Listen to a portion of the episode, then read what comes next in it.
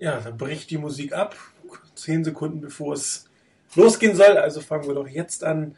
Auch wenn ich sehe, dass Rainer nicht ganz bei uns ist. Hier ist am Donnerstagabend um 21 Uhr euer 49ers Fanzone Webradio. Und jetzt ist auch Rainer da. Das heißt, ich kann die begrüßen, komplette Crew von Anfang an begrüßen. Hallo Rainer, hallo Chris. Schön, dass ihr wieder da seid. Guten Abend. Rainer? Okay, mit, mit Rainer haben wir gerade ein paar Probleme gerade. Tja, Chris, dann müssen, dann mache ich erstmal eine Einleitung und dann hoffe ich, dass äh, Rainer bis dahin äh, seine Internetprobleme, von denen er heute schon mal berichtet hat, äh, wieder hinter sich gebracht hat. Ja, ähm, eine neue Woche, ein neuer Sieg für die 49ers, ähm, ein neuer Platz in den Power Rankings der NFL. Die 49ers sind äh, so ziemlich bei allen Power Rankings inzwischen auf Platz 2 vorgestoßen. Da kann man natürlich ähm, geteilter Meinung sein, ob das tatsächlich wirklich gerechtfertigt ist. Und äh, Rainer, bist du da? Ja, ich bin da. Ah, wunderbar. Also, jetzt begrüße ich auch Rainer. Hallo, Rainer. Schönen guten Abend. Ja, da warst du gerade weg und dann doch wieder eingewählt. Sehr schön. ja, ich habe gerade gesagt, ähm, dass die 49ers jetzt auch ähm, nicht nur vom, vom Rekord her das zweitbeste Team in der NFL sind, sondern auch viele ähm, sogenannte Experten aus der Medienbranche, die ihre Meinung zu den Teams über die Power Rankings abgeben haben. Die 49ers inzwischen auf den Platz 2 gewählt. Eine vielleicht nicht unbedingt gerechtfertigte Position bezieht man sich da auf, auf Teams wie die Steelers, die doch ein etwas schweres Programm bisher hatten als die 49ers. Aber wir freuen uns trotzdem und ähm, dieser hart erkämpfte Sieg ähm, wird sicherlich auch unseren Kollegen Soft ähm, nicht mehr oder den Spielern klar machen, dass sie den Kollegen Soft nicht ganz so oft ähm, auf die Schulter klopfen sollen, wie sie es vielleicht letzte Woche getan haben. Und äh, ich würde sagen, wir legen sofort los mit einer ersten Einschätzung zum Spiel. Chris, wie hast du es empfunden? Was äh, hat dir gefallen, was auch nicht so? Ähm, gefallen hat mir ganz klar der Sieg, die erste Halbzeit ähm, und einige individuelle Leistungen. Weniger gefallen natürlich die zweite Halbzeit, da war mehr möglich. Ähm, aber ja, dazu komme ich später noch ein bisschen. Zunächst mal erste Halbzeit ein fantastisches Run-Game. Man hat äh, wieder Plays gehabt, beispielsweise die Plays äh, gleich nach diesem guten Punt der Browns. Es gab eigentlich gar keine Probleme, um von dieser, aus dieser schwierigen Situation äh, wegzukommen. Man hat den guten Lauf von Frank Gore gehabt, man hat einen tollen, wirklich tollen Lauf von Kendall Hunter gehabt. Ähm, entscheidend waren sicherlich auch die Leistungen von Mike Upari als Left Guard, den, der beispielsweise beim Touchdown von Frank Gore ganz, ganz stark ausgesehen hat und dort eigentlich ja, etwa drei, vier Spieler weggeräumt hat. Und auch äh, unser neuer Fullback, Miller, der hat mir auch sehr gut gefallen. Ähm, dafür, dass der noch nie Fullback gespielt hat, macht er das ganz gut. Und äh, ja, so kann man das, äh, hat man das Spiel in der ersten Halbzeit wirklich dominiert. Die Pässe, die, die man eingesteuert hat, die waren sehr gut. Man, auf mich hatte Alex Smith sehr ruhig gewirkt. Ähm, er hatte etwas gemacht, das ich von Alex Smith noch sehr, sehr selten gesehen habe. Das waren Pump Fakes und die Slants auf Braden Edwards. Da freue ich mich sehr, dass er zurück ist, weil das waren ganz, ganz gute Mittel, auch wenn es da den einen oder anderen gehabt hat, der äh, etwas ja, unglücklich geworfen war oder vielleicht auch besser nicht geworfen worden wäre, glaube ich, der erste Slant, der war ganz, ganz kurios. Da hätten nämlich etwa vier Browns die Chance gehabt, den Ball zu intercepten und etwa äh, vier 49ers die Chance gehabt, den Ball zu fangen. Ähm, man hat sich innovativ gezeigt. Ähm, Spieler, die eigentlich nicht dafür vorgesehen sind, haben Pässe gefangen, wie Joe Staley ähm, und Isaac Sopoaga. Aber auch Justin Peel, den Blocking Titan, hat man plötzlich als Receiver eingesetzt. Also man versucht da von Spiel zu Spiel auch mal wieder ein frisches Element reinzubringen. Und das war sehr, sehr, fand ich sehr, sehr toll. Ähm, bei Michael Crabtree, der hat mich, mir eigentlich auch gut gefallen. Man sieht, man setzt ihn ein bisschen à la Josh Morgan ein, speziell was die Shifts und Motions angeht. Ähm, fand ich immer typisch von Josh Morgan, der von einer Wide Receiver Position eigentlich die, an der ganzen Linie vorbei quasi auf den Tight End Spot in Motion geht und dann von dort aus äh, eigentlich in den Spielzug blockt. Nur Michael Crabtree hat man dann nicht als Blocker, in der Regel nicht als Blocker eingesetzt, sondern dann irgendeinen Rollout und Pass auf ihn äh, geworfen. Das gab es beispielsweise auch beim Touchdown von Crabtree. Also das hat man wirklich gut gemacht. Die zweite Halbzeit war dann halt verwalten, wieder mal. Ähm, und die, das haben wir von den 49ers eigentlich schon äh, des Öfteren gesehen, wenn es eigentlich ganz gut läuft, dann geht man nicht hin und ähm, sucht sich Wege, um unbedingt noch besser zu werden oder das Spiel noch klar zu gestalten, sondern man geht eigentlich hin und sagt sich, gut, wir verwalten das mal.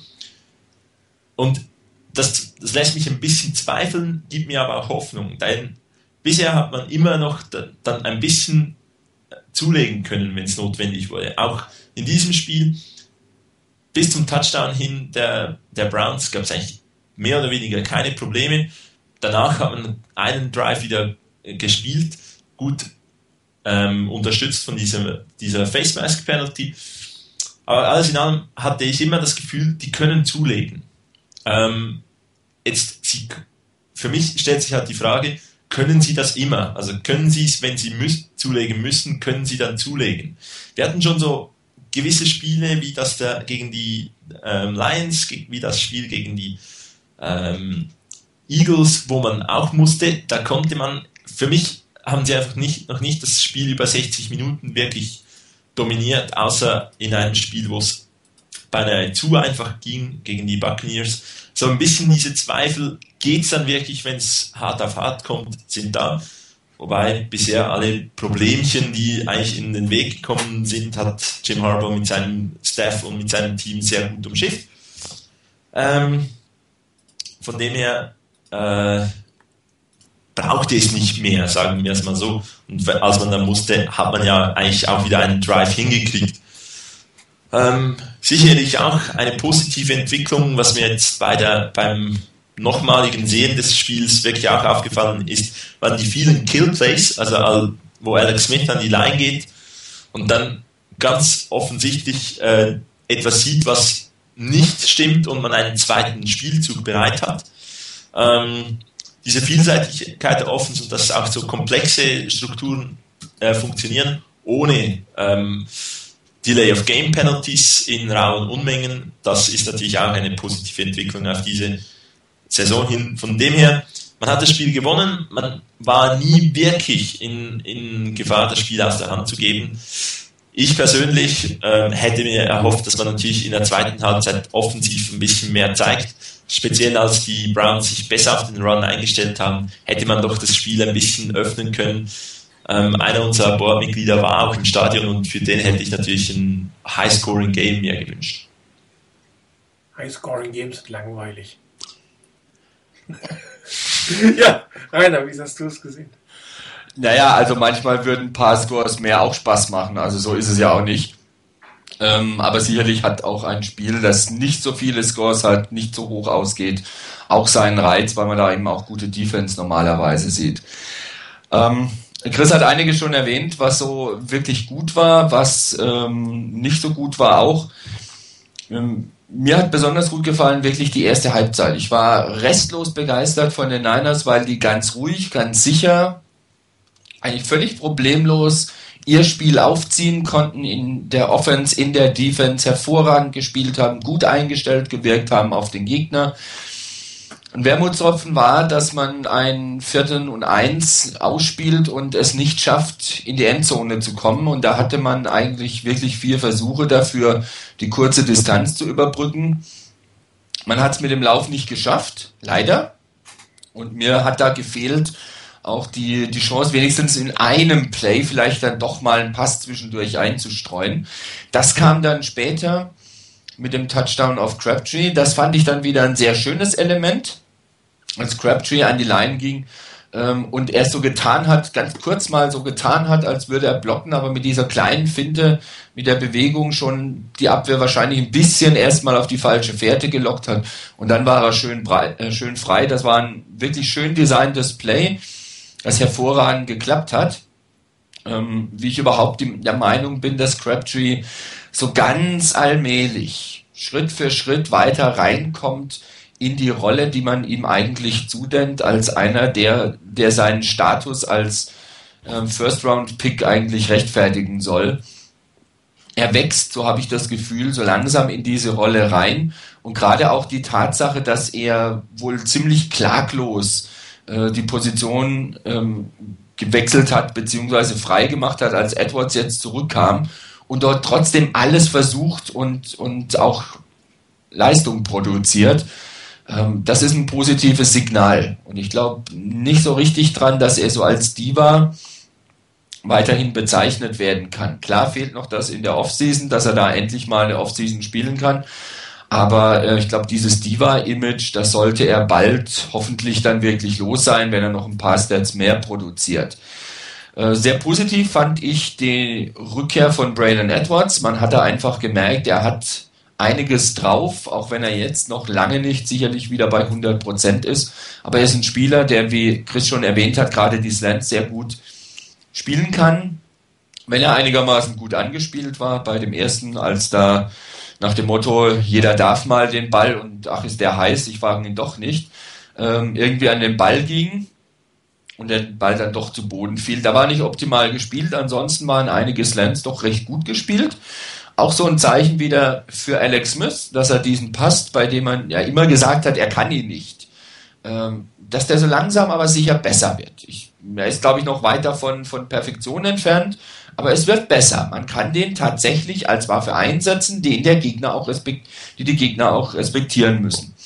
Ansonsten fand ich gut die Leistung der, der Special Teams. Man hat mit ähm, Josh Cripps einen, einen sehr, sehr guten Return-Mann auf der anderen Seite. Man hat ihn weitgehend unter Kontrolle gehalten.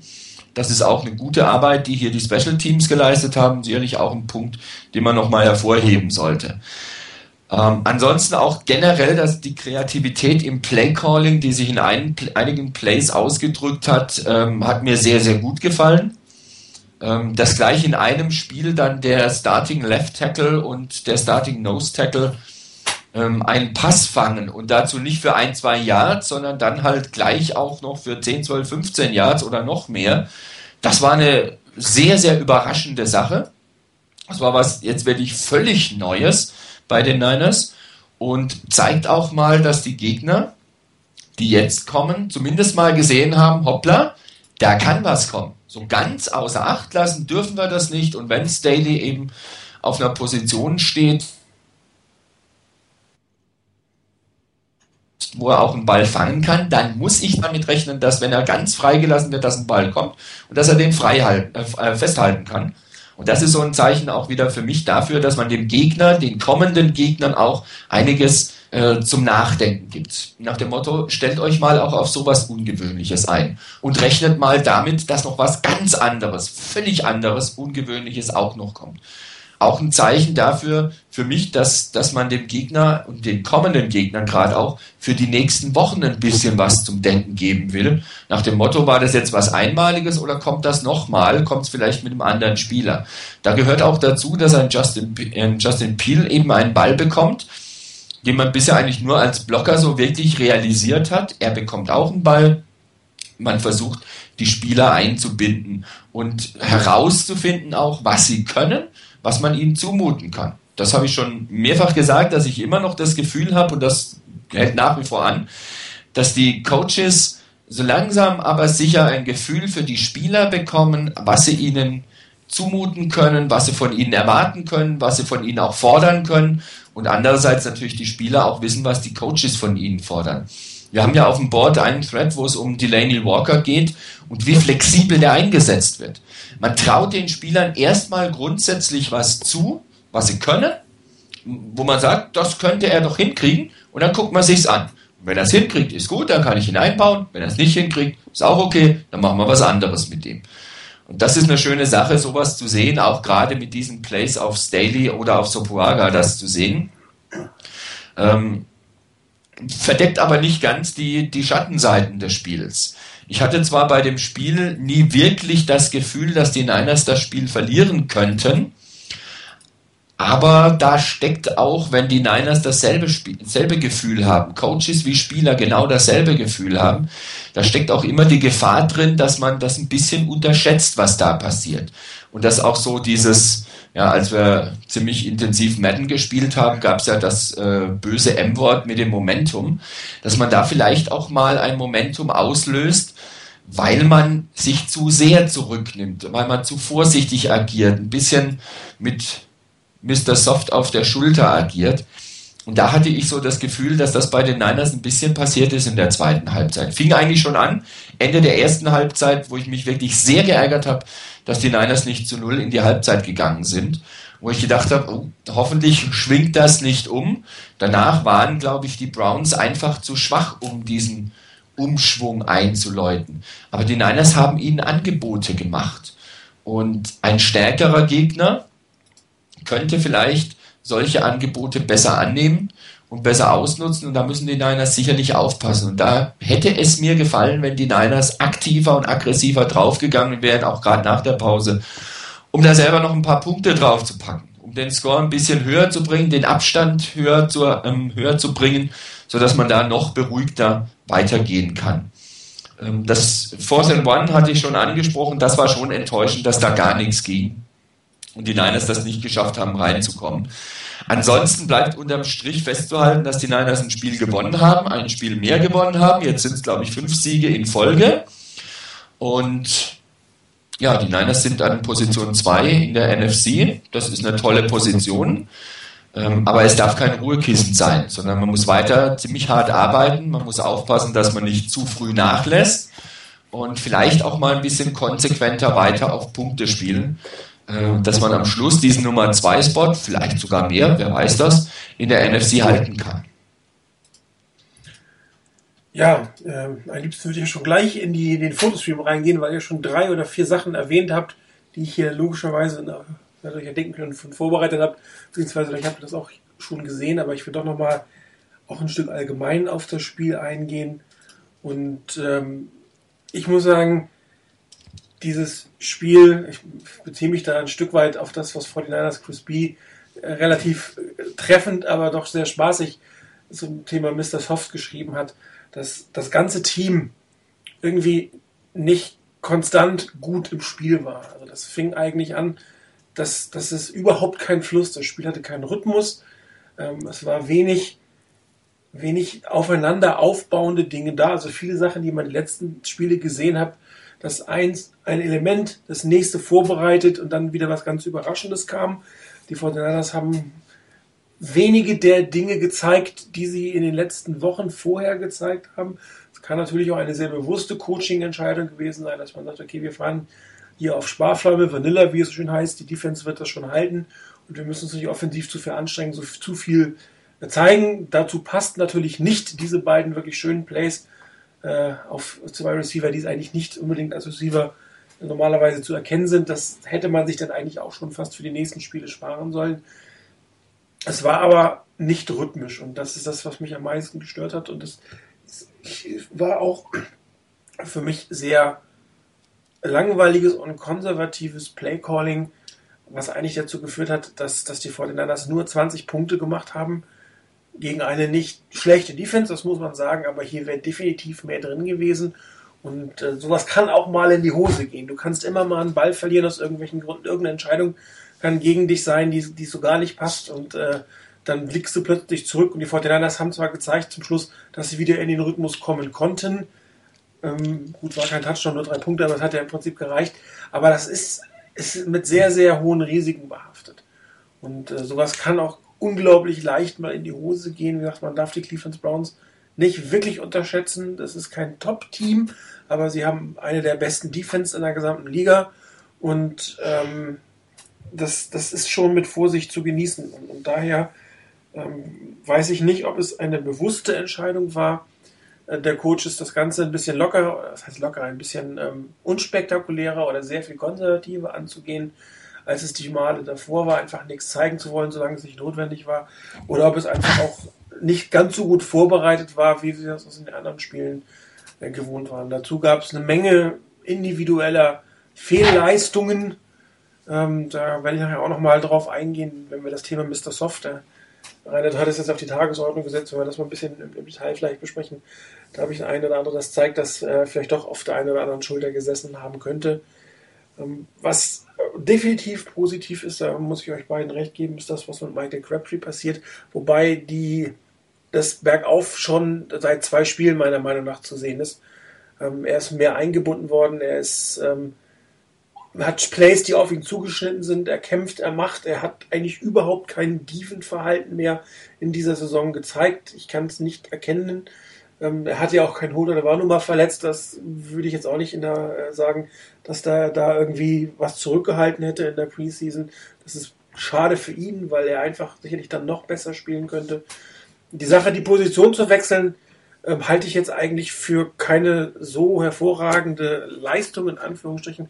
Das erwarte ich einfach, dass, dass zwei Spieler, äh, die dort ähm, beide berechtigterweise beide Positionen spielen können, ähm, sich da auf die Position stellen, für die es am Team am besten ist. Und irgendjemand hat ja auch geschrieben, äh, dass, dass Jerry Rice hat als Flanker gespielt. Also das ist keine Degradierung, wenn du vom Split End zum Flanker gehst. Jerry Rice hat damit seine Rekorde, sein Geld, sein Ruhm quasi aufgebaut. Und ähm, Michael Crabtree ist natürlich der etwas fittere im Vergleich zu Brian Edwards, ist dementsprechend auch der etwas schnellere, mobilere zurzeit. Darum sollte er natürlich auf einer Position spielen, wo die ganzen Motions gemacht werden. Und man hat dieses Thema Motion von Michael Crabtree sehr, sehr gut genutzt. Einmal, um Michael Crabtree selbst ins Spiel zu bringen, aber auch um beispielsweise Brandon Edwards ins Spiel zu gehen. Die Slants sind ja schon angesprochen worden und ich habe drei Slants, bewusst drei Slants für die Bildanalyse nachher nochmal dabei gehabt habe nicht gehabt, nicht gehabt, sondern ich habe sie dabei, wo man eigentlich genau sieht, dass die, was die 49ers da tun und versuchen und wie sie mit Michael Crabtree umgegangen haben. Ähm, die Defense war sehr gut, aber unspektakulär. Das muss man aber auch nicht erwarten. Ich muss keine Defense mit 27 Millionen Turnovers und nur Highlight-Tackles. Es gab ein paar Highlight-Tackles, völlig klar. Man hat solide gespielt. Hier hat man, glaube ich, ähm, gewusst, was, was da auf einen zukommt und bewusst eine Art und Weise äh, gewählt, die sicherlich auch äh, das wahre Können dieser Defense unter äh, Versteck hält. Sagen, hat normale Dinge gemacht, die aber absolut ausgereicht haben, um, um die Browns zu verteidigen. Der Touchdown war jetzt eine individuell gute Leistung eines einzelnen Spielers der Browns. Das ist jetzt nicht unbedingt auf die Defense zurückzuführen. Und äh, dass der ein oder andere Fehler, persönliche Fehler, äh, sprich Strafen, haben dazu geführt, dass äh, andere Punkte gemacht werden. Also der Defense selber war nicht spektakulär, war aber wirklich sehr gut. Ähm, wieder keinen Running Touchdown zugelassen, das muss man auch erstmal schaffen. Und ähm, man hat sicherlich nicht mit Absicht, aber man hat, glaube ich, im vierten Spiel den vierten Running Back aus dem Spiel genommen, im Sinne von äh, nicht zum Touchdown gelassen, sondern zum X-Ray geschickt. Ähm, Montero Hardesty ist verletzt, Charlotte Best ist verletzt. Ähm, irgendjemand ist noch verletzt rausgegangen. Im Spiel davor hatte ich noch einen Running Back verletzt. Also äh, es gilt schon fast als Running Back Killer, ohne dass die jetzt wirklich unfair oder, oder ähm, Cheap Shots an, ansetzen. Das ist halt einfach eine harte Verteidigung, eine gute Verteidigung. Ähm, man liest vermehrt, dass man hier die beste Front Seven der Liga sieht. Ein schönes Kompliment, ob es wirklich der Fall ist, wird sich zeigen, wenn man mal gegen äh, Green Bay, New England oder vielleicht auch Pittsburgh gespielt hat, dann kann man solche Kriterien vielleicht mit äh, mehr, ähm, wie soll ich sagen, mit mehr Überzeugung rüberbringen. Zurzeit sind sie sind wirklich gut, da gibt es überhaupt nichts zu meckern. Und äh, das ist definitiv auch noch steigerungsfähig, da bin ich mir ziemlich sicher. Und ähm, gegen die Browns musste man sich eigentlich nicht steigern. Es war, wenn man es genau nimmt, war es ein langweiliges Spiel gegen einen langweiligen Gegner. Also, aber am Ende kam ein Sieg heraus, ein sicherlich verdienter Sieg. Aber ähm, als Football-Fan würde man natürlich gerne ein bisschen, bisschen mehr sehen. Als äh, leidgeplagter 49ers-Fans freut man sich natürlich über einen Sieg, egal wer kommt. Ja, genau, das ist letztendlich das Fazit, ähm, auf das es ankommt. Am Schluss zählt nur, ob du das Spiel gewonnen hast oder nicht. Klar ist natürlich in der Überlegung jetzt sicherlich das, was war gut, was war schlecht, was kann man besser machen, was muss nächstes Mal besser werden äh, gegen den nächsten Gegner, ganz klar. Aber am Schluss steht einfach da, dass die Niners ein Spiel mal wieder ein Spiel gewonnen haben. Und ich bin mir noch lange nicht sicher, dass die Niners der letzten Saison dieses Spiel auch gewonnen hätten, weil da doch dann das eine oder andere vielleicht hätte schiefgehen können. Und von daher denke ich, es ist auf jeden Fall eine Entwicklung in die richtige Richtung. Die Niners gewinnen solche Spiele. Das wird nicht immer der Fall sein und dann wird sehr interessant sein zu sehen, wie die Niners darauf reagieren. Wegen mir darf das aber gerne noch eine Weile dauern, bis wir ähm, sowas Interessantes zu sehen bekommen. Und die Niners dürfen gerne erstmal noch ein paar Wins auf ihr Konto verbuchen. Das dürfen sie definitiv. Und äh, sie waren ja auch wirklich gut genug, um dagegen zu halten, selbst wenn es die eine oder andere kritische Situation war aber so wirklich, dass das Ding noch äh, verloren gehen kann, also ich hatte nie das Gefühl. Allerdings hatte ich auch nie das Gefühl, dass die 49ers jetzt wirklich wollen, da nochmal 10, 20 Punkte hinterherzulegen. Das muss man auch wiederum sagen. Was ich, was ich auch noch gerne hätte, wenn die Defense noch den einen oder anderen Fumble, die sie produzieren, dann auch selber auflesen. Man, man hat da Chancen gehabt, aber die dürfte man dann sich auch noch holen. Das wäre dann auch noch ein bisschen besser. Definitiv, wobei, was das Thema Turnover Ratio angeht, wir uns definitiv dieses Jahr nicht beschweren können. Die Offense hatte mal wieder keinen. Ähm, und ich glaube, zwei haben wir geholt, wenn ich mich richtig erinnere. Das ist schon ganz ordentlich. Sicherlich, der Ball lag, glaube ich, fünfmal insgesamt auf dem Boden. Wäre natürlich schön gewesen, wenn, wenn er ein oder andere Mal mehr bei den 49ers in den Händen gelandet wäre. Wobei man auch sagen muss, dass Colt McCoy äh, bei zwei, äh, ich glaube drei hat er sogar recovered, extrem gut reagiert hat, sehr schnell reagiert hat auch sofort gesehen was das Problem war. Aber das äh, hätte natürlich nochmal ähm, einen kleinen Auftrieb gegeben, weil man, ich glaube, gerade in zwei Situationen eine relativ gute Feldposition, einmal glaube ich in, innerhalb der 5-Yard-Line den Ball hätte sichern können, das, das wäre es natürlich gewesen und hätte dazu gepasst, dass die Fortinanders sehr viel über ein kurzes Feld nur brauchen müssen, um, um Punkte zu machen. Ähm, wie gesagt, es war jetzt kein wirklich spektakuläres Spiel, aber ich, man kann es auch nicht erwarten, dass man wirklich jedes Mal so ein Spiel wie in die Lions hinlegt oder 40 Punkte gegen die, gegen die Buccaneers oder ähm, eine dramatische Aufholjagd in der zweiten Halbzeit wie gegen die Eagles. Das ist zwar schön, wenn man Football guckt, klar, also als Football-Sicht ist das natürlich toll, aber es, darum geht es ja im Endeffekt. Im Endeffekt geht es darum, dass man gewinnt, dass man die Spiele sicher gewinnt und äh, dass sich niemand so schwer verletzt, äh, dass es für die 49ers nicht zu ersetzen ist. Man muss sehen, was aus Ryan McDonald wird. Vermutlich wird er nächste Woche nicht spielen und äh, wollen wir hoffen, dass es nur die eine Woche ist, die er ausfällt. Ähm, weil dann wird es doch etwas dünn in der äh, Defense Line Rotation, um es so auszudrücken. Sicherlich. Ich mich, also ich freue mich auf die Marcus Dobbs. Der, der hat in der Preseason ganz stark gespielt. Möchte mal sehen, wie der Weg dann in der Regular Season spielt. Äh, würde ich auch gerne sehen, wenn wir den elften Sieg hinter uns haben. Dann möchte ich das, äh, habe ich kein Problem, wenn die zweite oder dritte Reihe kommt. Aber solange möchte ich eigentlich gerne die, die Starting 3 da vorne in der Defense Line sehen, wenn ich ganz ehrlich sein soll. Gut, die elf Siege, es dauert ja nicht mehr so lange, also hast du ja beide. Ja. nee, also ich, ich meine, wenn es nicht, äh, äh, wie wollte ich sagen, wenn natürlich Ray McDonald fit ist, dann absolut, da der spielt eine ganz, ganz tolle Saison. Aber ich mache mir jetzt auch nicht so viele Sorgen, speziell weil Dobbs sehr gut ausgesehen hat in der Preseason. Ähm, mache ich mir nicht ganz viele Sorgen, wie wenn wir den nicht hätten. Deshalb mal schauen, wie der sich macht und ansonsten ähm, hoffe ich natürlich auch, dass Ray McDonald als Teil einer wirklich guten Front Seven bald wieder dabei, wieder dabei ist. Ja, wie gesagt, die ersten Zeichen scheinen ja so zu sein, dass es äh, nächste Woche nichts wird. Er hat heute nicht trainiert. Ähm, immer wieder liest man beim Hamstring-Geschichten. Ist man in der Regel nicht in der nächsten Woche fällig. Könnte sogar auch ein bisschen hartnäckiger werden. Aber wir hoffen mal das Beste. Ja, ich würde gerne einen, einen äh, Punkt aufnehmen. Ich mache tatsächlich das mal mit den Bildern. Und zwar, ähm, Rainer, du hast es das gesagt, äh, diese vier äh, äh, Laufspielzüge die dann nicht zum Touchdown geführt waren. Wobei ich bin immer noch der Meinung, dass man den ersten schon hätte geben sollen. Der wäre meiner Meinung nach war der Ball über der Linie, aber pff, die Winkel, die wir haben, sind natürlich andere als die, die Winkel, die die Refs haben. Aber wenn ihr euch jetzt mal äh, neu ladet, ist es die Antwort 20. Ich habe es diesmal ein bisschen anders aufgestellt und zwar sind das äh, 1, 2, 3, 4, 6 Red Zone Plays hintereinander. Das ist alles auch im ersten Quarter gewesen, das sieht man ja oben wunderbar stehen.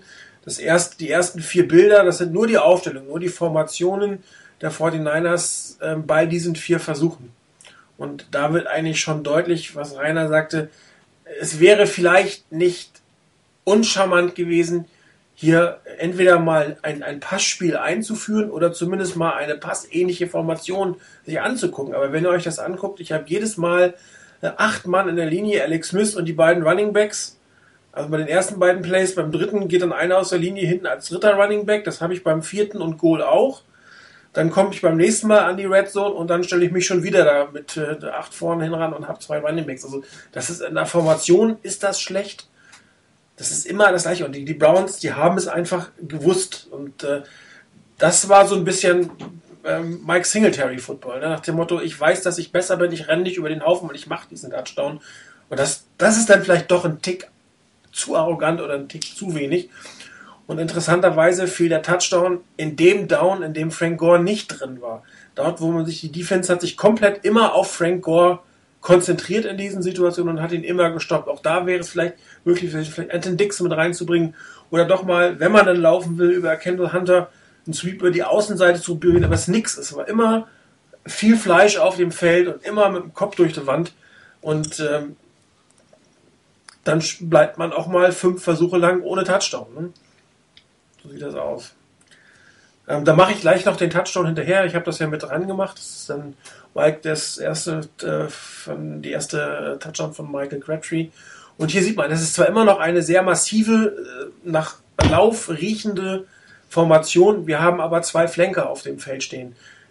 Mir bleibt also gar nichts anderes übrig, als Verteidigung sich auseinanderzuziehen. Wenn man sich äh, oben anguckt, wie die Cleveland Browns stehen in der Verteidigung, äh, der äußerste äh, Verteidiger steht dann mal vielleicht einen Meter entfernt vom letzten 49er. Das ist extrem kompakt und massiv. Wenn ihr euch das Bild 7 anguckt, da bleibt den, oder Bild 6, da bleibt einfach der Verteidigung nichts anderes übrig, als sich so ein bisschen aufzulockern. Ne? Die Safeties lockern sich ein bisschen, die Cornerbacks gehen zur Seite. Du hast nicht mehr diese massive Formation. Ich selber hätte ehrlich gesagt mit einem weiteren Lauf gerechnet in dem Moment. Ähm, haben wir vor den Niners nicht gespielt. Michael Crabtree geht in Motion, sieht man im Bild 7. Ähm, sie zeigen jetzt wieder den Lauf. Also das ist ja oft, dass das äh, was, was es dann ausmacht. Ähm, du siehst, es, die Formation sieht zwar ein bisschen anders aus, zeigst dann doch aber wieder den Lauf und Michael Crabtree hat durchaus bei einigen Plays aus dieser Position auch geblockt. Ähm, und dann kommt das, was ich bei den 49ers inzwischen sehr, sehr gerne mach, mag. Und ich habe auch ein Play, das in die Hose ging, wo sie es nicht gemacht haben, dass sie erstmal ähm, den Play-Action-Fake und das ganze Blocking, man sieht das auch im Bild 10, vom Play, vom nächsten Play wegmachen. Also man sieht ja, die gesamte O-Line blockt nach links, Miller läuft nach links, Gore läuft nach links, ähm, Alex Smith deutet nach links die Geschichte an. Ähm, Michael Crabtree selber hält sich zumindest in, die, in der Mitte auf, zeigt noch nicht, dass er nach rechts ausbrechen wird und ähm, Braille Edwards auf der Seite, das ist einfach eine, eine Clear-Out-Route. Er muss den Cornerback beschäftigen, möglichst weit in die Ecke gehen. Dann kommt der Play-Action-Fake. Ähm, auch Michael Crabtree im Bild 11 setzt sich jetzt langsam ab. Ähm, und Alex Smith ist in diesem Fall auch ungeschützt. Das ist natürlich der Nachteil an dieser Situation. Wenn sich alles nach links bewegt und er den Rollout nach rechts macht, dann ist er ungeschützt. Das heißt, Michael Crabtree muss sich in zwei, drei Schritten von seinem Defender gelöst haben, was er in diesem Fall auch schafft.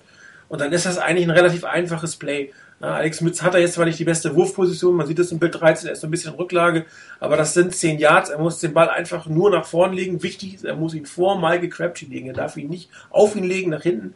Michael Crabtree muss diesen Ball im Prinzip erlaufen und äh, sieht man ja auch wunderbar hinterher, der äh, Linebacker wird ihn nicht fangen, äh, nicht bekommen. Brad Edwards hat seinen Mann weggezogen, das ist ein easy Kitch and Patch, äh, Pitch and Catch, so rum, für einen Touchdown. Ähm, jetzt könnte man natürlich sagen, die fünf Downs vorher haben diesen einen Touchdown vorbereitet, aber ähm, ich schließe mich da rein an. Die viermal laufen aus einer Laufformation in der Situation auch noch über den Top Running Back der Liga, auf den sich jeder konzentriert. Das ist für mich einfach schlecht, schlechte Vorbereitung. Ähm, vielleicht nicht Respekt vor den Gegner. Ich weiß auch nicht, wie diese Plays zustande kommen. Also es, es ist ein Stück weit untypisch vor die 49ers, ist so unkreativ an diese Situation zu machen. Und die Strafe war halt, dass man es halt in vier Versuchen nicht geschafft hat. Auch wenn meiner Meinung nach zwei sehr viele Plays in der Endzone waren, aber das, das zählt im Endeffekt nicht. Nur wenn die Schiedsrichter die Arme in die Luft heben, dann hast du den Touchdown noch nicht vorher. Ja, genau, das war auch das. Ähm, es gab ja da diese, diese Geschichte, ob äh, nicht vielleicht doch drin war. Also ich bin mir sicher, hätten die, hätten die, die Refs da entschieden, er war drin, dann wäre das nicht überstimmt worden.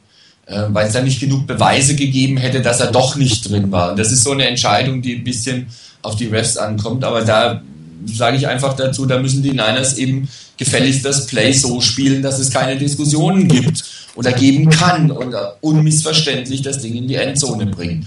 Und im Prinzip kann man natürlich sagen, haben die Niners doch großartig gemacht. Viermal dasselbe Play, mehr oder minder, viermal dieselbe Idee gehabt, um das eben vorzubereiten, damit der Gegner dann auch noch, wenn ich so ein bisschen so eine Art Run-Formation zeige, dass der Gegner da endlich dann drauf reinfällt. Aber da muss ich ganz ehrlich sagen, wenn das tatsächlich so geplant war, nach dem Motto, wir spielen das, wenn wir reinkommen, ist gut, wenn nicht, ist auch nicht schlimm, dann haben wir die beim nächsten Mal, wenn wir wieder so eine Situation haben, auf dem falschen Fuß. Ähm, das widerstrebt mir ein bisschen. Nämlich, ich hätte gerne sicher die Punkte. Und deshalb, wie vorhin gesagt, ich hätte bei einem der vier Plays gerne das gehabt, dass sie mal einen Pass einstreuen. Und wenn es einer ist, der in der Fade-Route hinten in die Ecke dann halt hoch drüber geworfen wird, weil nichts geht. Den Aber einfach ich. mal. Den hasse ich. Ja, ist mir egal, dann sollen sie trotzdem spielen. Das ist mir egal, die sollen ihn einfach spielen. Und wenn er klappt, ist gut. Und wenn er nicht klappt, dann ist auch nicht schlimm. Dann weiß aber der Gegner, aha, da kann auch ein Pass kommen. Und gerade der Punkt, den du angesprochen hast, von wegen ähm, Dixon mal zu bringen oder Kendall Hunter. Gerade bei Kendall Hunter ist mir das aufgefallen in dem Spiel. Ähm, ich meine, dass während des Spiels irgendwann mal eine Einblendung kam, dass, dass Frank Gore noch nie 31 Runs hatte. Konnte ich mir zwar nicht vorstellen. Ähm, in einem Spiel. Kann ich mir echt nicht vorstellen, aber ähm, ich meine, sowas in der Art gesehen zu haben oder zumindest schon sehr lange her, dass er mal 31 Runs in einem Spiel hatte. Und das ist auch eine Sache, wir hatten es am Anfang der Saison, als es hieß, von wegen Frank Gore auf dem absteigenden Ast. Und wir haben ja auch gesagt, äh, ein Mittel, um Frank Gore, um seine Karriere und auch das, das, was er leisten kann für die Niners zu verlängern, ist die, eine Möglichkeit wäre die, eben ihn nicht ganz so oft laufen zu lassen, ihn frischer zu halten, ihn häufiger zu ersetzen. Und man hat mit Kendall Hunter einen Spieler, der ja auch gezeigt hat, dass er es durchaus kann. Ich meine, das eine Play, das für Raumverlust war, das ging von vorne bis hinten in die Hose. Ähm, aber dieser eine Run, den er hinter den Run von, von äh, Gore gesetzt hat, das hat ja gezeigt, dass er seine Qualitäten hat. Und das haben wir ja auch in dieser Saison schon mehrfach gesehen, dass er die Qualitäten hat ihn einfach häufiger reinzubringen, häufiger spielen zu lassen, ihm auch den Ball zu geben, in für ihn guten Situationen und mit guten Chancen denen zu geben, das ist meiner Meinung nach immer noch das Gebot der Stunde. Und das war so ein weiterer Kritikpunkt, etwas, was mir nicht so wirklich gefallen hat bei dem Spiel, dass doch ein bisschen zu viel über Frank Gore lief. Er hat immer noch seine Leistung gebracht in dem Spiel, ganz klar, aber auf längere Sicht, mittlere Sicht, längere Sicht da wäre es schon schön, wenn man da ein bisschen regelmäßiger das sehen würde, dass Hunter auch ein paar Touches mehr bekommt. Es ist auch völlig unnötig, es zu tun. Also Frank Gore in der jetzigen Situation, in seinem Alter, nach der Verletzung 31 Carries zu geben, völlig unnötig in so einem Spiel. Ähm, ich hätte jetzt gesagt, okay, wenn äh, Hunter und Dixon zusammen auch nochmal 15 gehabt hätten, dass man sagt, ich teile das da auf, okay, aber die beiden, also Dixon hat glaube ich gar keinen Run gehabt, der war kaum auf dem Feld und äh, Hunter hatte drei. Und das ist einfach ein absolutes Missverhältnis, was nicht nötig ist. Ich habe mich ja gefragt, war er hinterher verletzt, haben die, die Coaches ihn diszipliniert oder ist er schlichtweg vergessen worden? Hat, äh, hat äh, Roman Harper äh, Mr. Soft auf der Schulter gehabt, der ihm geflüstert hat, komm, ist doch viel einfacher, nimm die 21, lass ihn laufen, warum willst du dich anstrengen? Also das ist, es ist einfach schlecht. Das finde ich schlechtes Coaching in diesem Fall, weil es nicht notwendig war, Frank Gore diese Menge an Arbeit zu geben. Das brauchte man in diesem Spiel nicht. Und äh, finde ich schade und ich gehe auch davon aus, dass wir nächste Woche was anderes sehen werden. Ja, hoffentlich. Schließe ich mich an. Also, ich meine, ich finde es nicht ganz so schlimm, wenn Frank Gore viele Carries hat, wenn das ein Spiel ist. Ähm, ich hätte mir auch in diesem Spiel etwas öfter ähm, Kendall Hunter gewünscht, speziell als sich dann die Browns gut auf Frank Gores Runs eingestellt haben. Da hätte man ähm, auch, wenn man sagt, wir, wir laufen nur, dann vielleicht mal den anderen Running Back reinbringen. Das hätte mir auch gefallen. Aber wenn es das eine Spiel ist, wo Frank Gore ein bisschen übermäßig eingesetzt wird, na gut, es sollte nicht jetzt ein, einfach zum, äh, zur Normalität werden. Ja, aber für mich passt es irgendwie in dieses Spiel rein, weil ich dachte, ich habe entweder das Gefühl, es war schlecht vorbereitet oder schlecht durchdacht. Äh, das passiert, so dürfte im Coach das eigentlich nicht passieren. Kendall Hunter hatte immer ungefähr ein Viertel bis ein Drittel äh, der Carries gehabt in den letzten Spielen und diesmal nicht. Das, das ist irgendwas, irgendwie muss ich sagen, die Vorbereitung war sloppy. Also es passt mir nicht unbedingt. Aber es war das erste Spiel, wo ich wirklich sagen muss, dass die, dass die Vorbereitung nicht, nicht, nicht zu, so zu stimmen hatte. Weil es, es kann ja eigentlich nicht passieren. Normalerweise, wenn du dir vornimmst, ich mache ähnlich wie im Baseball, ich mache einen Pitch-Count, wie viel mein Topmann kann und dann versuche ich es abzuwechseln, dann passiert dir das auch nicht. Ich glaube, ich glaube, es waren vor allem die Adjustments. Also ich fand die Vorbereitung oder ja, vielleicht von dieser äh, Personalrotation war es vielleicht nicht so glücklich. Äh, aber ganz, ganz allgemein, vorbereitet fand ich sie sehr gut, für dass es eine Bye-Week war, wo sie aber sechs Tage frei hatten. Ähm, aber die in, äh, ja, In-Game Adjustments, da fand ich, haben die Niners schon mehr gemacht, aber halt eben auch, ja, man da, kann, da darf man definitiv noch flexibler werden. Ja, ähm, Reinhard oder Chris, ich weiß gar nicht, wer von euch vorhin die Slants angesprochen hat. Beide. Beide? Ja, siehst du mal, ne? Ja, ist doch toll. Das ist eine Vorarbeit deiner Kollegen. Ja, ihr seid ganz toll. Finde ich super. Ja, also, wir haben- äh, ihr habt euch bestimmt die Bilder angeguckt, die ich vorher reingestellt habe, oder? Komm. Wir haben dein Memo gekriegt. Ah, endlich liest die mal jemand. ähm, wir hatten An, ja. Angeguckt, nicht gelesen. Ja, mach weiter. Ja, ja, wir hatten ja auch letztens die Frage im, im Pirates ob wir ein bisschen was zum Theorie, Taktik, äh, Formation und so weiter machen. Ähm, ich fange jetzt mit dem Thema Slant nochmal an und zwar ähm, wurde ja am Ende des Spiels leichte Kritik daran an Alex Smith äh, gef- geführt, dass er vielleicht nicht ganz so auf der Höhe seines äh, Schaffens war sozusagen. Ähm, hier bei dem Thema Slant möchte ich einmal die äh, ähm, die, das Bewusstsein wecken, wie schwierig es ist, diesen Pass zu spielen im Endeffekt. Ähm, ich, wir hatten das mit dem Delana Walker Slant, äh, haben wir schön gezeigt, wie perfekt dieser Ball geworfen war. Ähm, jetzt möchte ich euch mal zeigen, wie, wie klein eigentlich äh, die Fehlertoleranz ist, wenn ihr, wenn ihr einen Slant werfen wollt. Äh, wenn ihr jetzt mal bitte alle reloadet, die Antwort 24. Das war dieser Zirkus-Slant, äh, den äh, wir schon Anfang angesprochen haben der ähm, sich no am Anfang wie ein ganz normaler Slant entwickelt hat, es mal so auszudrücken.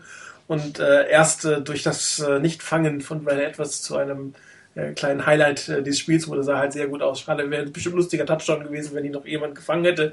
Im Madden passiert das gelegentlich mal und da schreit jeder unrealistisch. Aber wenn man sich das anguckt, dann ähm, kann es doch passieren. Also guckt euch die Bilder mal an. Ich bin jetzt nicht so unbedingt auf die Formation, sondern auf die Technik des Slants. Ähm, was die 49ers, das werden wir bei den anderen Dingen versucht haben, ist ähm, die Seite, auf dem das Land läuft, zu isolieren. Das ist immer eine sehr gute Idee, weil es dem, dem äh, Quarterback ermöglicht, eine relativ saubere Passing Lane zu haben. Man sieht hier im Prinzip, da ist auf der rechten Seite ist kein Receiver, außer bei der Edwards, der kommt in die Mitte und äh, Delaney Walker läuft eine sehr, sehr flache Route.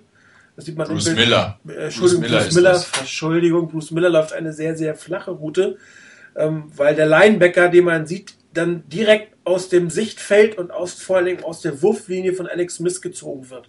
Ja, und damit hast du im Prinzip wieder die, die, dein Feld, wo du hinwerfen willst. Also man sieht es ja von der Formation im Bild 2, wo dieser Ball dann irgendwann mal äh, hinlaufen soll. Ähm, Bild 3 ist halt dann in der Wurfbewegung, da sieht man auch, wie schnell man eigentlich diesen, diesen Wurf macht, der Edwards ist nur zwei, drei Schritte weg.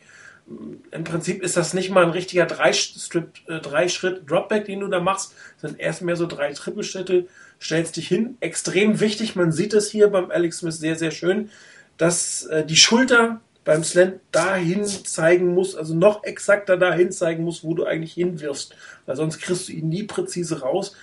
Aber es ist natürlich auch relativ schwierig, dann vorher irgendwie nochmal ein Play-Action-Fake oder hier äh, Off-Looking oder sonst irgendwas zu machen. Also du bist eigentlich, musst relativ schnell set sein Und was ich auch immer wieder sage, der Receiver muss gucken. In dem Moment, wo er den Kopf dreht, ist er anspielbereit. Das sieht man hier auch. So, im Bild 4 sieht man dann, wie der Bild, wie das, wie das, äh, wie der Ball die Hand verlässt.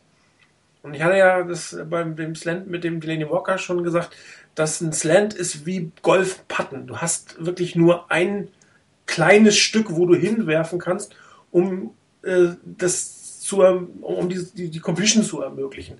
Ähm, wenn du ihn zu weit nach vorne wirst, ist das einfach zu kurz, dieser Pass, als dass dich der eine, dass du den ja laufen kannst. Du läufst ihn schon mehr oder weniger in Vollspeed, da kannst du nicht nochmal einen Gang zupacken und einen Pass noch holen, der zu weit nach vorne ist. Und was nach hinten ist, dann äh, sieht man das gleich. Aber man, also in dem Bild sieht das ja eigentlich noch sehr gut aus. Ne? Er legt ihn vor, ein bisschen vorhalten, äh, Brandon Etwas läuft rein. Im Bild 5 würde ich ja auch noch fast sagen, das ist gut. Und im Bild 6 sieht man, dass dieser Ball ungefähr 15 Zentimeter zu weit nach rechts geworfen ist. Ne? Weil jetzt ist Delaney Walker in der Position, wo er den Ball fangen kann und der Ball ist noch nicht ganz bei ihm und ist jetzt auch schon quasi, wenn man sein Momentum betrachtet, das siehst du im Bild 7, ist er am Bild vorbei, äh, am Ball vorbei. Und das zeigt, wie klein eigentlich die Lücke ist, in die du werfen kannst. Er kann ihn nicht mehr als ungefähr eine Armlänge vorauswerfen, weil dann kriegst du ihn nicht mehr. Und wie du auch da siehst, du hast so ein, ein, eine Geschwindigkeit, so ein Momentum drauf, dass es äh, wirklich äh, eher unwahrscheinlich ist, dass du den hinter dir kommenden Ball auch noch mit, der, mit deiner linken Hand fängst und dann noch einen Defender hinter dir hast. Und ähm, das darf man nicht vergessen, wenn man jeden Quarterback auf dieser Welt danach beurteilt, wie ein Slant zu werfen. Also es sieht zwar einfach aus, aber es ist unglaublich schwierig. Wenn du Bild 4 euch anguckt, das sieht eigentlich nochmal sehr gut aus. Das sieht fast genauso aus wie das Bild von Delaney Walker, was ich euch gezeigt habe. Aber an Bild 7 sieht man, das Ding ist um, ich sag mal, 15 Zentimeter zu weit nach rechts gesetzt und 15 Zentimeter äh, versucht man Ball 15 Zentimeter präzise zu werfen auf die Distanz. Versucht es einfach mal. Das ist wirklich schwierig.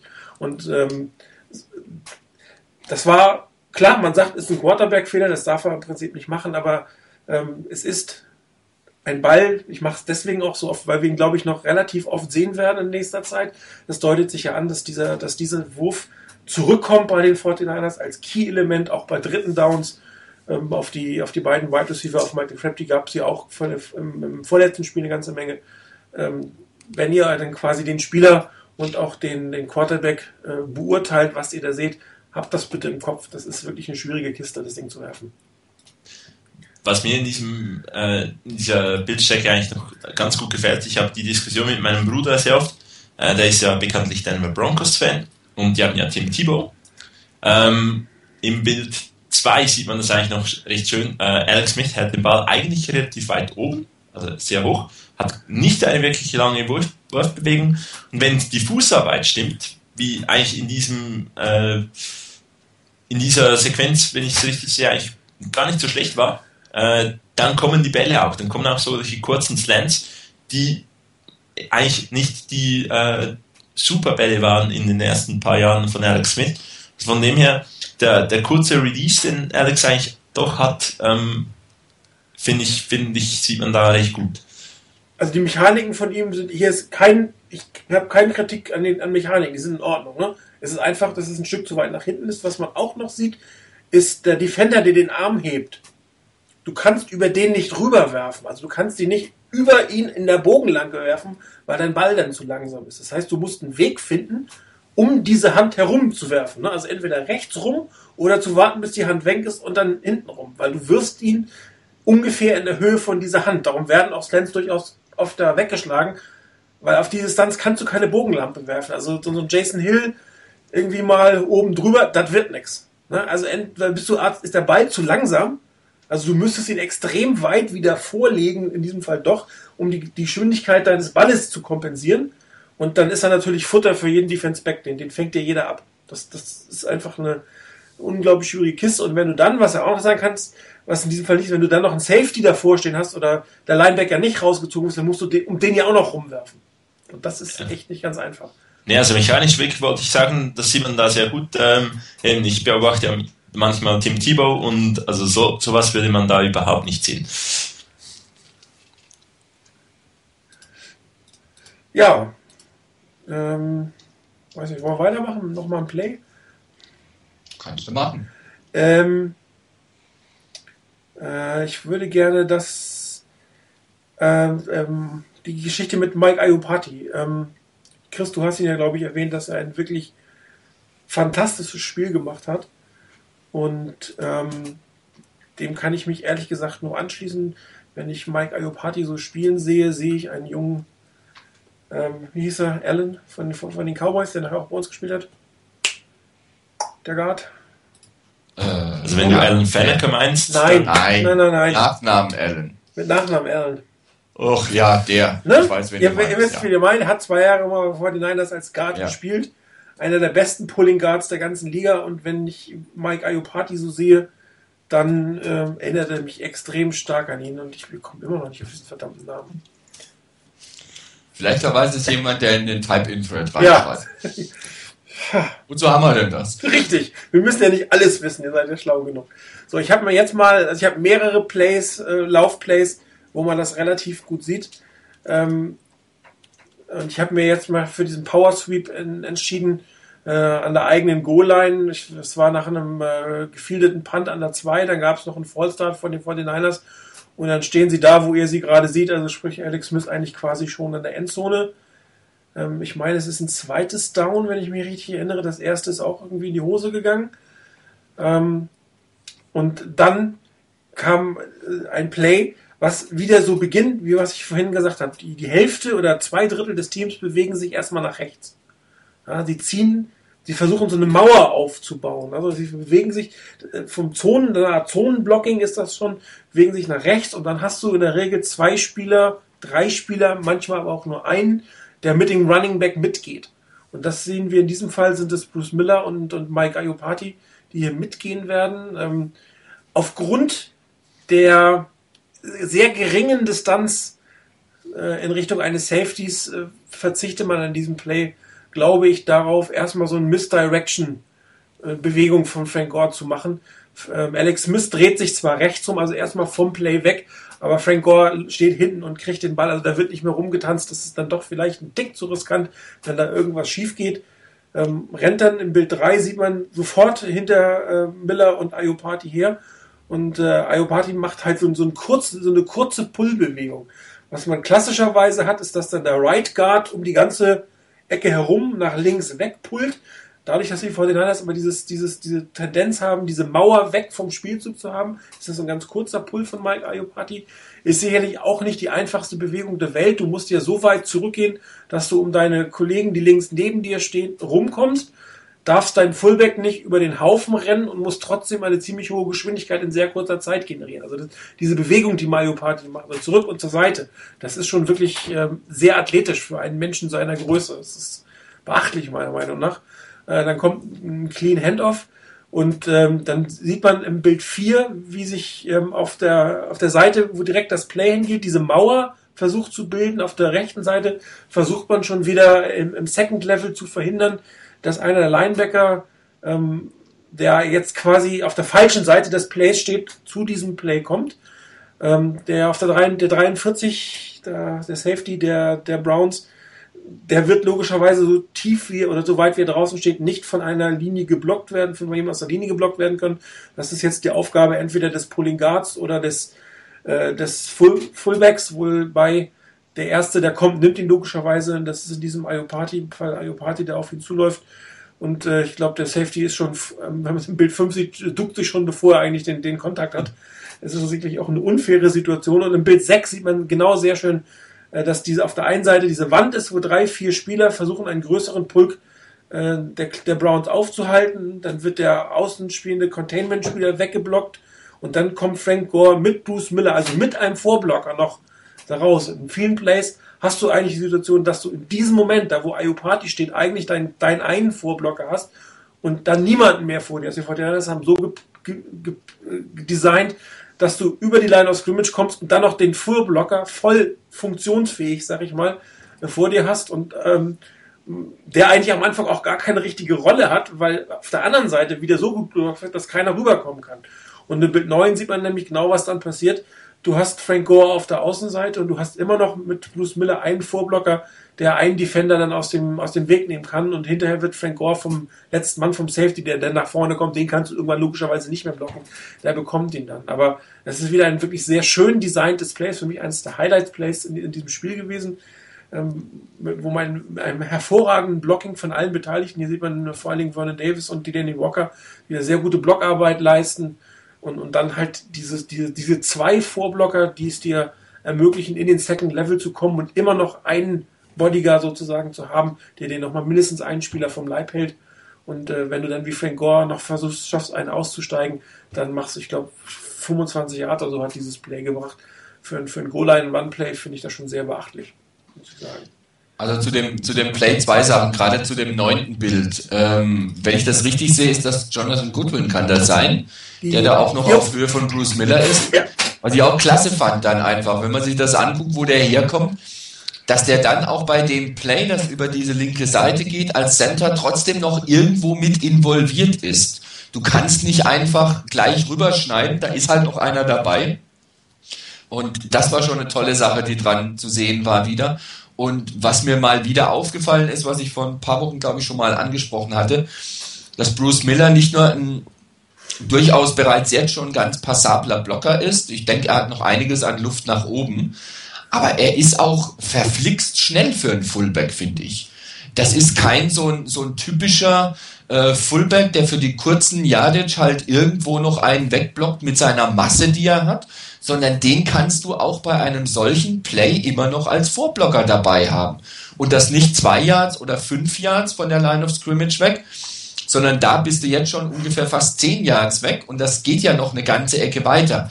Er hat dann am Schluss dieses Plays ein bisschen den Block verpasst, da war ein bisschen übermotiviert, finde ich. Da hat er noch einen Block verpasst, sonst wäre der Run vielleicht noch ein bisschen weiter gegangen.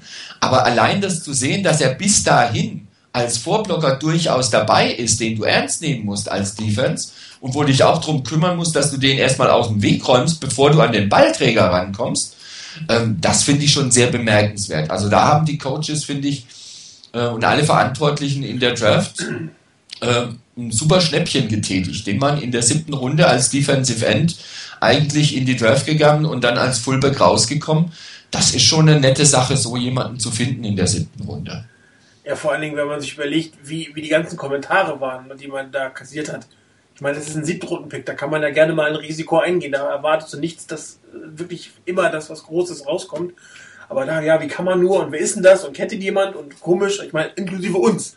Ich ja, kann, mich ja nicht, kann mich nicht ausnehmen zu sagen, Leute, ihr könnt doch nicht im Defense End plötzlich als was ist denn das für eine Geschichte? Aber ähm, da sieht man, dass die Coaches auf bestimmte Dinge achten, die nicht unbedingt positionsspezifisch, also spezifisch für die Position sind, auf der du spielst, sondern ob du bestimmte Fähigkeiten hast, die dich befähigen, eine andere Position vielleicht noch besser auszufüllen. Und ähm, die, das Thema Geschwindigkeit kommt natürlich daher als Linebacker, er hat auch teilweise ja sogar Linebacker gespielt, als Linebacker bist du auf die Geschwindigkeit einfach angewiesen.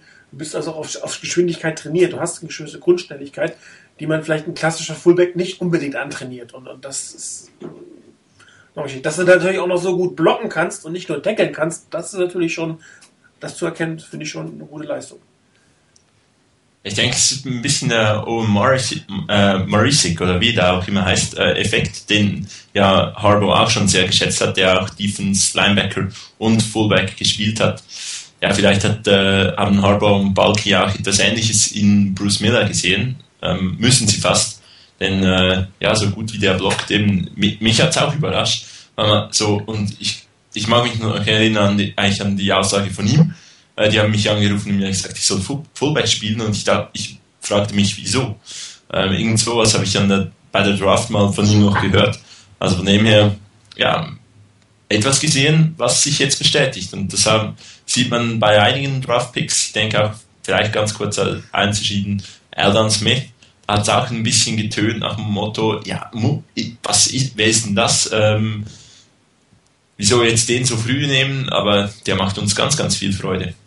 Ja, gut, bei Alan Smith war ja so, ich habe Nachhinein mir angeguckt, wo, wo ist er denn in den Mockdrafts und man hat ihn schon durchaus in den Top 12 oder so gefunden. Er war einfach nie auf dem Radar auch von den 49ers, weil alle irgendwie über Patrick Peterson geredet hat oder den Prinzen Oder vielleicht fällt ja doch ähm, irgendein Top-Quarterback, vermeintlich Top-Quarterback äh, runter oder sonst was. Man hat ja eigentlich gar nicht auch an den Mock-Drafts hinter den Platz 10 geguckt, sag ich mal. Aber wenn man reingeschaut hat, Alden Smith selber war schon dort geratet von vielen anderen. Er ist nur wirklich ähm, sehr unter dem Radar gewesen und einer der, der Top 15 Picks, glaube ich, der am wenigsten erwähnt wurde, würde ich mal fast sagen. Auch in den, in den, in den äh, Rankings, in den Besprechungen, aber er war schon da. Das muss man sagen. Ja, aber mir ist es doch, mir ist es lieber, wenn das Ganze so rumläuft, dass die Niners da äh, vielleicht die nicht so gehypten Spieler irgendwie rauspicken, die dann ihre Leistung bringen und die einfach passen in ja. das Team. Als dass du irgendeinen, der, der mit hochfliegenden äh, Erwartungen in die NFL kommt, holst, möglichst noch früh holst und der erfüllt dann die Erwartungen hinten und vorne nicht. Also dann ist es mir so rum lieber. Und ich glaube, ein Bruce Miller, weil du das angesprochen hattest, Chris, äh, ich glaube, ein, ein, Bruce Miller fragt sich mittlerweile nicht mehr, warum die ihn, warum die Niners ihn als, als Fullback gesehen haben und als Fullback gedraftet haben. Ich glaube, der hat mittlerweile gemerkt, erstens mal, dass er das kann. Zweitens, dass die Coaches wohl das Richtige auch in ihm gesehen haben und dass das einfach passt zusammen. Und ich glaube, der hat, so wie ich, wie ich das, das sehe, wie der spielt, auch wirklich Spaß an der Position. So, jetzt wissen wir auch, wie der, Full, wie der Guard hieß. Äh, Larry Allen. Ja, logisch. Danke an Chris und Jörn, die das nochmal gepostet haben. Ich bin echt nicht auf den Namen gekommen. Manchmal gibt es ja Situationen. Aber wer Mario Party erinnert mich sehr stark an ihn. Ich habe jetzt noch ein Play, äh, der Rainer hat es schon erwähnt vorhin. Und zwar äh, das Play von Kendall Hunter. War direkt folgend auf das eben gesehene ähm, Power Sweep äh, über den 49ers mit Frank Gore. Ähm, hier möchte ich jetzt nicht unbedingt auf das Blocking der 49ers eingehen, sondern auf die Fähigkeiten von Kendall Hunter. Ähm, ich weiß nicht, wenn ihr die Chance habt, euch das Spiel nochmal anzugucken, macht das nochmal, guckt euch dieses Play an und zwar primär aus der Hinterperspektive, aus der Hinterkamera. In, ein, in welcher Geschwindigkeit Kendall Hunter diese Cuts macht, das ist unfassbar. Das ist echt. Ich habe das irgendwie halbwegs versucht, in diesen Standbildern einzufangen. Es ist fast unmöglich weil der diesen Cut in so einer Geschwindigkeit einfach macht, dass du gar nicht das Bild anhalten kannst, um, um einen Screenshot hinzukriegen. Das ist schon, schon der echte Hammer. Es fängt halt wieder an, dass man erstmal so ein bisschen auf die falsche Seite äh, die 49ers lockt, habe ich schon ein paar Mal gesagt. Und dann macht Kendall Hunter, ich glaube, drei oder vier Cuts. Ja, Im Bild 4 und 5 sieht man den ersten, den er macht. Da geht er sehr stark nach außen.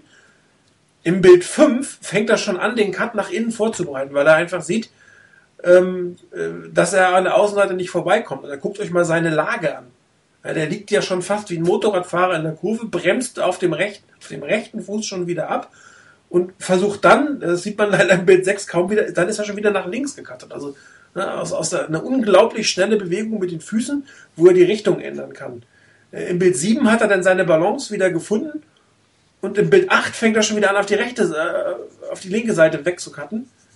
Entschuldigung, im Bild 7 fängt er dann schon wieder an, nach links zu cutten. Ne? Er hat erst die Rechtsbewegung gemacht, um rechts an dem äh, Safety vorbeizukommen und fängt dann schon wieder an, nach links einen Cut zu machen. Und wenn man gerade diese Sequenz sich in Full Speed von hinten anguckt und äh, dann wirklich nur auf Hunter achtet, in welcher Geschwindigkeit der diese Bewegung macht. Im Bild 9 ist er dann schon wieder, nachdem er äh, wieder auf Weg nach rechts und im Bild 10 ähm, dann wieder zwischen die beiden und den versucht er auch nochmal aus dem Weg zu gehen indem er nochmal rechts an den, also nochmal Rechtszack hatte, sozusagen.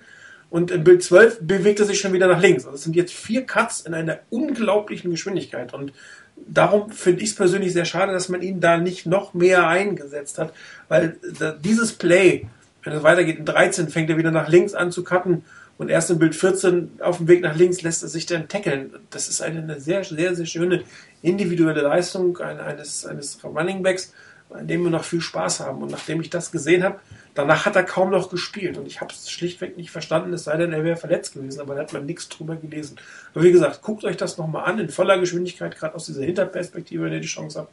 Das ist echt klasse. Das wirklich, sieht wirklich toll aus.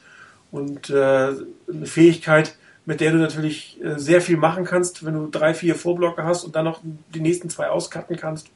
Gut ab. Das macht Spaß. Und auch wenn du jetzt eben nicht so aufs Blocking eingegangen bist, mit auch gar nicht die einzelnen Blocks und sowas. Aber wenn du wieder guckst, da ist ein Jonathan Goodwin und ein Joe Staley, die sind 8, 9 Yards downfield von der, von der Line of Scrimmage. auch irgendwo mit dabei beim Blocking oder können eingreifen, wenn zum Beispiel nochmal ein Cut in die Richtung kommt. Äh, du siehst gerade auf dem Bild 14 zum Beispiel, Staley steht da, das sind neun Yards oder acht, neun Yards von der Line of Scrimmage weg. Ähm, hätte Hunter nochmal nach rechts cutten müssen, hätte er auch noch einen wegblocken können. Das stimmt. Also, das sind wieder zwei Linemen, die, die sieben, acht, neun Yards Downfield dabei sind, weil das, was, was du ja letzte Woche auch schon, ich glaube, letzte Woche war es oder, vorle äh, letzte oder vorletzte Woche angesprochen hattest, dass die Niners eben sehr schnell äh, versuchen, mit den Linemen auf dieses zweite Level zu kommen. Ja. Und das dann halt nach vorne durchziehen. Und ich finde gerade dieses letzte Bild, das Bild 14, wo man dann sieht, dass da eben zwei Linemen so weit vorne mit, mitmischen, tatsächlich, das ist eine schöne Sache, sowas zu sehen. Dass es auch wirklich auch gut ausgeführt wird. Ich meine, du kannst natürlich auch als Lineman natürlich einfach nach vorne rennen, ohne irgendeinen Effekt zu haben. Aber das hat immer einen Effekt. Und sei es nur, dass man den, den Weg für den Linebacker länger macht oder dass man einfach den, den, den Safety vielleicht mal beschäftigt, dass man da mit in der Gegend ist, auch wenn man gar nicht mal dann einen Block setzt ähm, oder auch dann, wenn man eben den Block setzt. Klar, weswegen man eigentlich auch da ist. Aber es wirkt einfach auf den Gegner. Es beschäftigt den Gegner. Es ist eine Aufgabe, der sich der Gegner zu stellen hat. Und das ist aber auch so eine Sache, wenn ich mir das angucke. Ich diese, ich weiß gar nicht mehr, welches Spiel das war.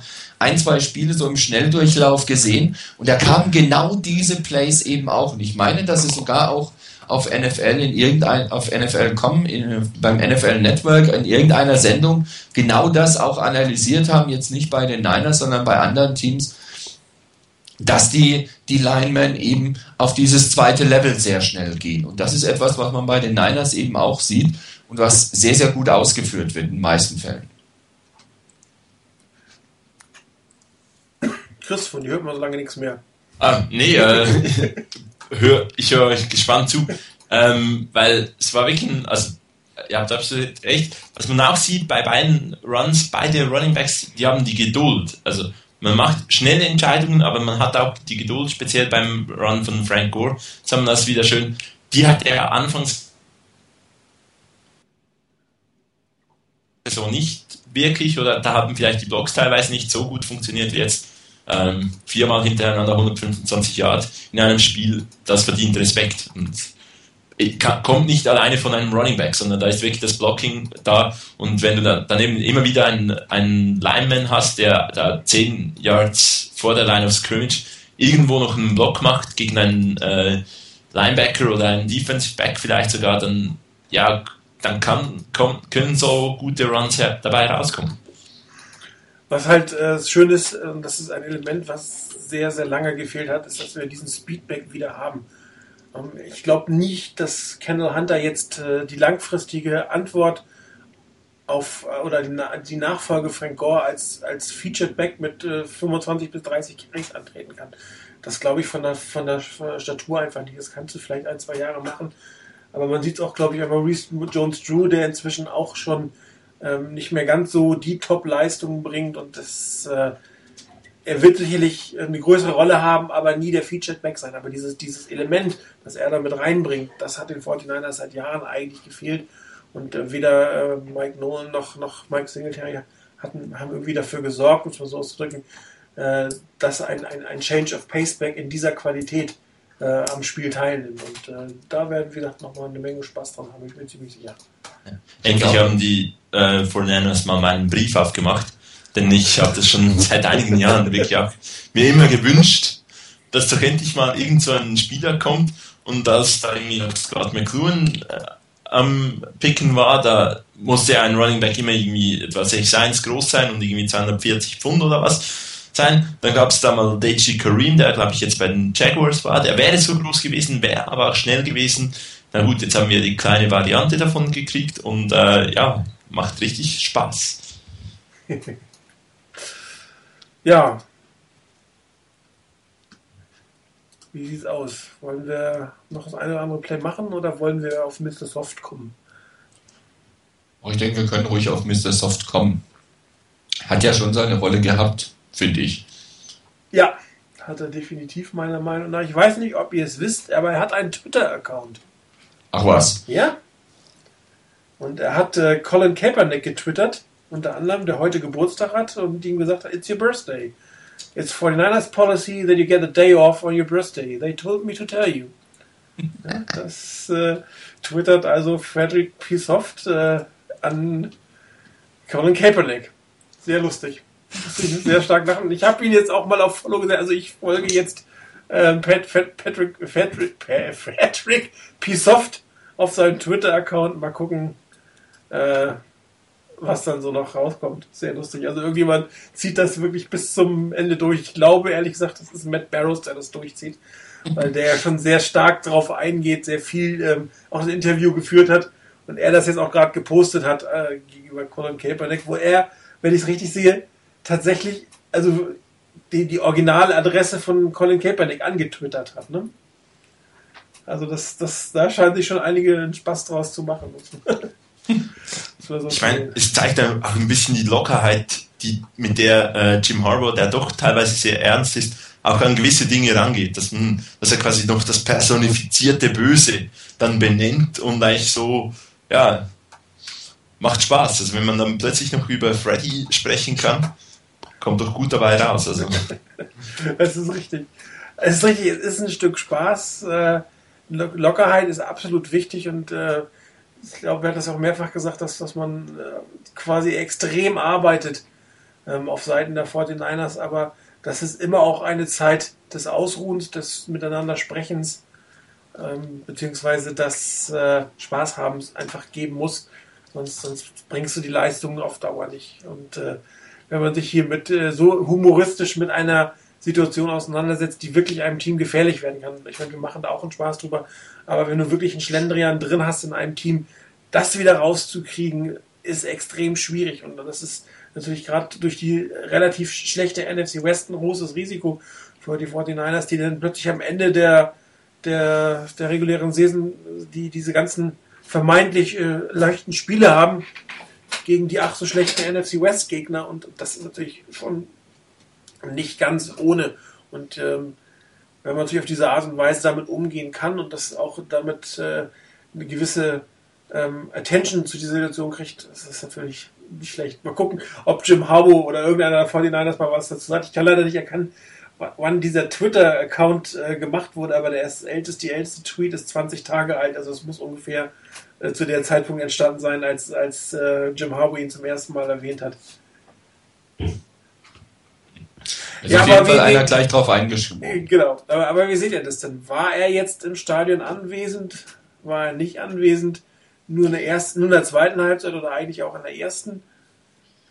Also ich hatte das Gefühl, dass er so in der zweiten Halbzeit sich so langsam ins Stadion reingeschlichen hat. Vielleicht hat er gewartet, dass er weniger zahlen muss, um reinzukommen, oder vielleicht hat er so lange betteln müssen, bis sie ihn reingelassen haben. Aber ich hatte da schon das Gefühl, dass er da ist. Ähm, man kann jetzt viel darüber diskutieren, war das etwas, wo die Niners das Gas rausgenommen hatten? Sie hätten jederzeit gegensteuern können, der Gegner war zu schwach, man muss nicht mehr machen, als wirklich notwendig ist. Das mag alles sein, aber ich bleibe dabei bei einer Aussage, die ich vorhin auch getroffen hatte. Ich hätte es mir gewünscht, dass doch ein bisschen mehr kommt von den Niners, dass sie noch ein paar Punkte draufpacken. Ähm, sowas kann, wie du es eben auch gesagt hast, Martin, sowas kann durchaus mal auch nach hinten losgehen. Denn wenn du in so einem Modus drin bist, nach dem Motto, naja, das, was notwendig ist, nach dem, wirklich nach dem Motto, ähm, ein gutes Pferd springt nur so hoch, wie es muss, wenn du danach handelst und dann plötzlich eben vielleicht doch ein Flüchtigkeitsfehler passiert, dann fällt vielleicht doch mal ein Ball runter, du hast einen Fumble produziert oder es wird ein Ball irgendwie blöd abgetippt, wie zum Beispiel bei dem Slam, den du vorhin gezeigt hast. Ähm, angenommen, du spielst sowas, jetzt kommt da einer mit der Hand trotzdem irgendwie hin und der Gegner fängt den ab ähm, läuft entweder mit dem Pick Six in die, in die, in deine eigene Endzone oder kommt ein gutes Stück voran und bringt den Gegner in Position, um dann noch zu scoren. Ähm, dann hast du plötzlich so eine Situation, die du eigentlich nicht haben willst. Du dominierst das Spiel und ich hatte in der ersten Halbzeit das Gefühl, dass die Niners das Spiel wirklich von vorne bis hinten dominiert haben. Das war eindeutig das stärkere Team. Und dann so ganz langsam, kurz vor der Pause, eben mit dem, mit dem Field Goal, das man kassiert hat, und dann eigentlich fast durch die ganze zweite Halbzeit hindurch, mit wenigen Ausnahmen, hatte ich das Gefühl, dass die Niners so ein bisschen eher nach dem Motto gespielt haben, naja, wir bringen es nach Hause. Es hat geklappt. Der Gegner war nicht stark genug. um das auszunutzen, aber mir hat so ein bisschen dieses, dieses konsequente Weiterspielen gefehlt. Dieses konzentriert weiter darauf einzugehen und weiter darauf einzuwirken, dass man die Überlegenheit gegenüber dem Gegner auch in Punkten ausdrückt. Das hat mir gefehlt und da würde es mich nicht überraschen, wenn dieser Mr. Soft da ein bisschen äh, ein paar Flüstereien losgelassen hätte. Ähm, ich hoffe, dass sie ihn erkannt haben und dass sie an den Eingängen zum Candlestick Park ähm, die Zettel hinhängen, wie der aussieht, dass sie ihn nicht nochmal reinlassen. Wenn ihr einen Twitter-Account hättet, würdet ihr sehen, wie aussieht so ein Bild von ihm. Ah ja, okay. Ja, dann, dann sollten sie es ja wissen, wie er aussieht. Genau. Vielleicht äh, kann ich das sogar mal versuchen zu posten oder so. Gut. Ja, Chris, wie siehst du das mit Mr. Ja, eben. Äh, er ist halt sehr klein ähm, und der kommt noch durch viele kleine Löcher da, äh, dadurch. Ähm, kann sich da irgendwie da reinschleichen. Ob er denn wirklich da war oder ob man halt einfach das wirklich so tief stapeln wollte. Ich, ich glaube, es ist vielleicht ein bisschen die Mischung aus beidem. Aber man könnte wirklich auch schauen, dass, äh, dass Freddy ganz bestimmt nicht dabei ist am Spiel. Ähm, nur ich, ich lese gerade auf seinem Twitter-Account, dass er, glaube ich, auch äh, mit nach ähm, oder einen Flug nach Washington gehabt hat oder gebucht hat und eigentlich quasi schon sich mal ein bisschen umsieht. Ähm, nee, Spaß beiseite ist, wie gesagt, es ist halt für mich die, die Situation, dass man nicht mehr machte, das lässt mich ein bisschen zweifeln, ob man, wenn es wirklich darauf ankommt, das kann. Ob dann nicht wirklich, wenn es darauf ankommt, dann Freddy P. Soft doch stärker ist als ähm, Jim Harbour. Und das ist so ein bisschen mein, mein, meine Angst, ähm, ja, meine Skepsis, in die, die in dieser Saison mal noch widerlegt werden muss. Ähm, und von dem her, ja, er war vermutlich in der zweiten Halbzeit ein bisschen anwesend oder war anwesend. Und äh, ich denke, es ist ein, Punkt, den, den es dann am, am Wochenende zu, äh, zu beobachten gilt, ähm, ob wieder so eine Situation dann aufkommt. Ähm, ich persönlich eben gewisse Zweifel, ob es dann wirklich klappt, wenn es sein muss.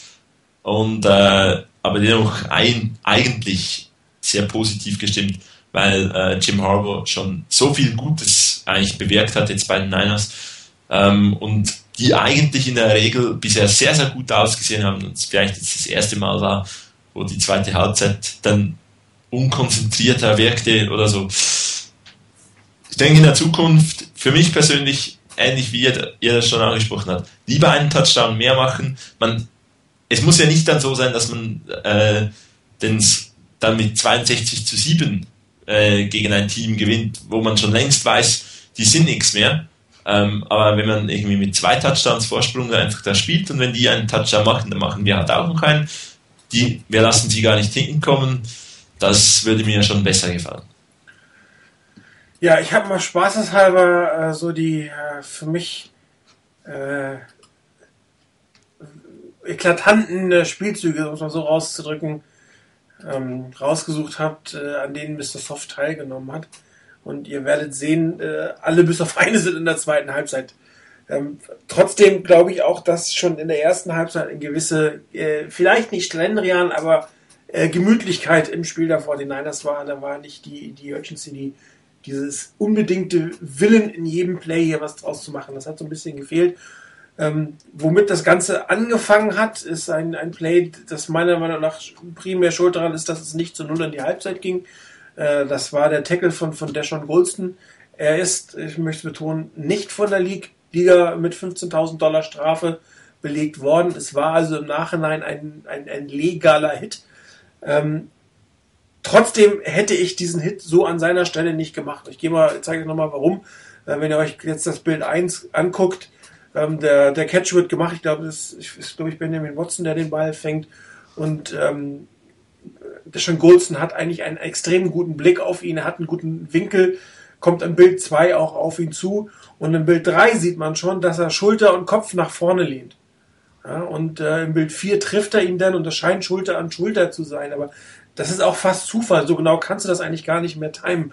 Und das ist für mich absolut unnötig, weil dieses Risiko, dort eine Strafe zu kassieren, viel, viel, viel zu hoch ist. wenn du einen ganz normalen, sauberen Tackle ansetzt, wo du irgendwie den Arm ein bisschen aufmachst, ein bisschen tiefer gehst mit deinem Kopf auf Brusthöhe, klar, wenn er den Kopf runternimmt, triffst du ihn auch, aber du kannst ja nicht, dafür bist du nicht geschützt. Aber normalerweise ist das nicht der Fall und das tut genauso weh und das ist ein genauso ein harter Hit. Du kriegst aber keine 15-Yard-Strafe dafür. Ne? Und hier war das dritter und äh, zweiter und drei, es wären äh, dritter und, und zweieinhalb oder sowas gewesen.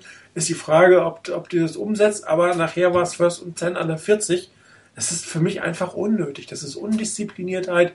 Ähm, weiß ich nicht, ob man auf Show machen will, aber das Risiko hier wirklich auch ähm, gefleckt zu werden, ist viel zu hoch. Also die Wahrscheinlichkeit, dass du für so ein Ding eine Flagge kriegst, ist einfach extrem hoch. Selbst wenn du am Kopf vorbeispringst. Das ist für mich einfach nicht, nicht nötig. Im Bild 5, es ist nur ein Bild, das ist das Bild von Brandon Edwards. Ich habe nur das letzte Bild genommen, wenn ihr euch das Play anguckt. Brandon Edwards stand die ganze Zeit im Aus. Er stand im Aus als Alex Smith ihn angestellt hat. Also er ist nicht, nicht ins Ausgetreten, sondern er stand da. Das heißt, er hat nicht genau gesehen, wo die Außenlinie ist. Er hätte den Ball auch locker gefangen, wenn er 10 cm weiter im Feld, im Feld gestanden hätte. Das ist einfach, ich habe so ein Sloppy Play, das darf ja einfach nicht passieren. Du stehst da als Receiver an der Seitenlinie und musst wissen, wo das Feld ist, weil du darfst ja auch nicht raus und wieder rein. Auch ein bisschen schwierig. Das heißt, du musst ja die Linie schon sehen. Einfach nur blöd. Nächstes Play ist, glaube ich, ein Play später oder zwei Plays später, Michael Crabtree. Ball kommt eigentlich wunderbar auf ihn rein. Im Bild 8 sieht man, er hat den Ball sicher. Der Receiver, äh, der, der Cornerback hat da zwar eine Hand dran an ihm, aber im Bild 9 sieht man auch, er zieht den Ball runter mit beiden Händen. Er hat ihn mit beiden Händen. Bild 10, da geht er auf den Boden, da fängt der Ball schon an, ein bisschen unsicherer zu sein. 11 auf, ist auf dem Boden und 12 ist dann plötzlich der Ball weg. Ja, das ist ein sicheres First Down beim dritten Versuch. Den Ball musste einfach fangen. Das sind Undiszipliniertheiten, Unkonzentriertheiten. Äh, darf nicht passieren. Und äh, fing halt extrem schlecht an, das dritte Quarter. Man hatte gerade die einzigen Punkte im zweiten Quarter äh, kassiert. Ähm, hätte hier vielleicht nochmal einen schönen Drive hinlegen können und dann zwei solche Plays hintereinander. Blöd. Das nächste habe ich mal genommen, ist, ich glaube, es ist, äh, ich weiß gar nicht, wer da am Tackle vorbeispringt. Man sieht am Bild 13, wer immer da kommt auf der rechten Seite. Ich weiß nicht. Terrell Brown war das. Ja, kann, kann sein. sein. Ja, 25 war es. Geht, ja. an seinem, geht an seinem Gegenspieler vorbei und springt dann am Tackle vorbei. Ja, das ist einfach. Ja, du hast den, den gewonnen und, und machst dann irgendwie den Tackle nicht. Ja, das ist total dämlich. Nächste Bild, Bild 16. Jetzt äh, es ist ein Play, was das genaue Gegenteil ist von dem, was äh, Deshaun Golson vorher gemacht hat. Ihr seht, der Verteidiger sieht auf 6 Yard, wer da wie auf ihn zukommt, rennt hin und geht an den Bild 18, geht vor ihm auf die Knie zwei Yards bevor er ihn sieht. Also so athletisch ist Ben Watson doch noch gerade, dass er mit seinen Ende 20 da nachher drüber springt. Ja, das ist einfach schlechte Technik, schlechtes Tackling, nicht konsequent reinzugehen. Das ist genau das Gegenteil von zu hoch im Kopf. Das ist einfach auf den Boden gehen und irgendwie hoffen, die Beine zu kriegen. Und da siehst du natürlich ganz schlecht. Ich glaube, das ist Carlos Rogers, ne? Der da liegt. Ich, das war, glaube ich, Rogers, ja. ja. Einfach blöd. Das schlimmste Play, was ich am aller übelsten fand, ist das, was jetzt kommt. ja. Das ist auch wieder Bett, nee, 82, wer ist das? Das ist völlig egal. Auch einer der Titans von den, von den Browns. Du siehst der schon Goldston, du siehst Navarro Bowman. Der fängt den Ball, legt sich hin, Navarro Bowman joggt aus, berührt ihn nicht und der Spieler steht wieder auf. Ne? Also wenn da nicht der schon Goldston hinten gestanden hätte, dann hätte das nochmal ganz eng werden können. Ich meine, das ist klar, den hat niemand berührt. Das ist kein College. Da musst du zumindest mal die Hand raushalten, aber nicht während du rausläufst abbremsen. Das ist einfach, das geht nicht. Das geht so nicht.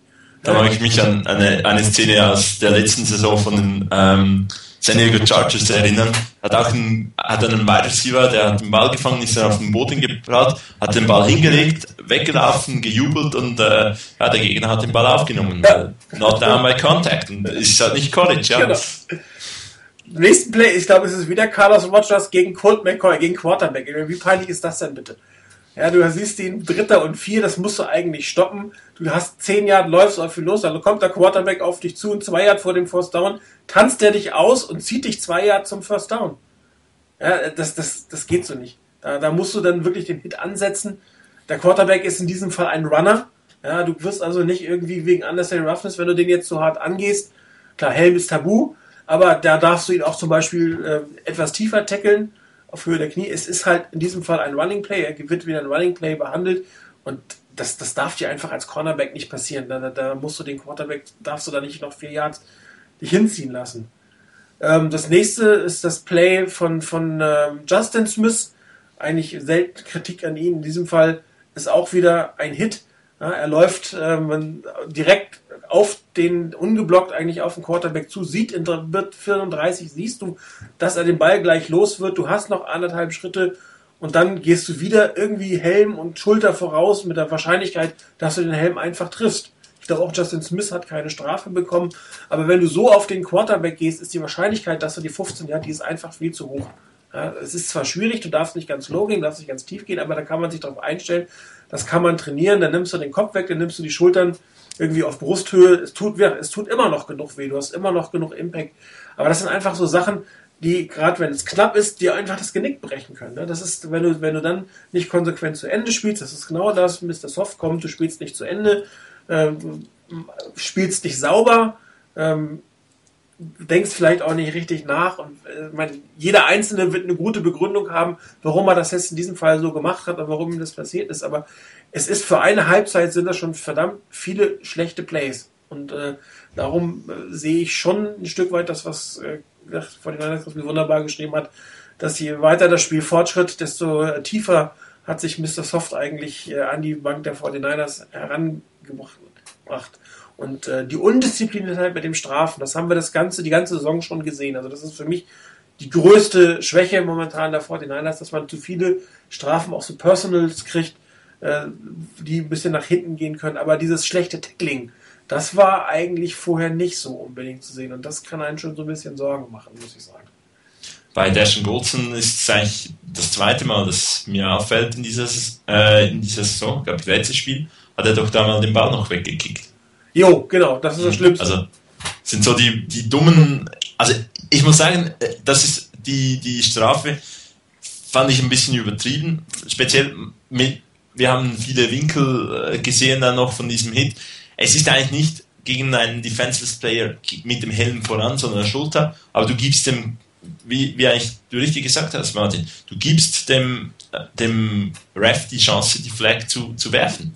Und das geht einfach nicht. Also Du kannst nicht, ähm, also konzentriere dich auf die wirklich guten Techniken, ähm, geh runter, Schulter in, in den Brustbereich und das tut sicherlich auch genau gleich weh. Äh, und, aber ist fair und dem her, das sind, wie du richtig sagst, zu viele Plays, die irgendwie ein bisschen Makel haben, dass du mal von einem Quarterback ausgespielt wirst.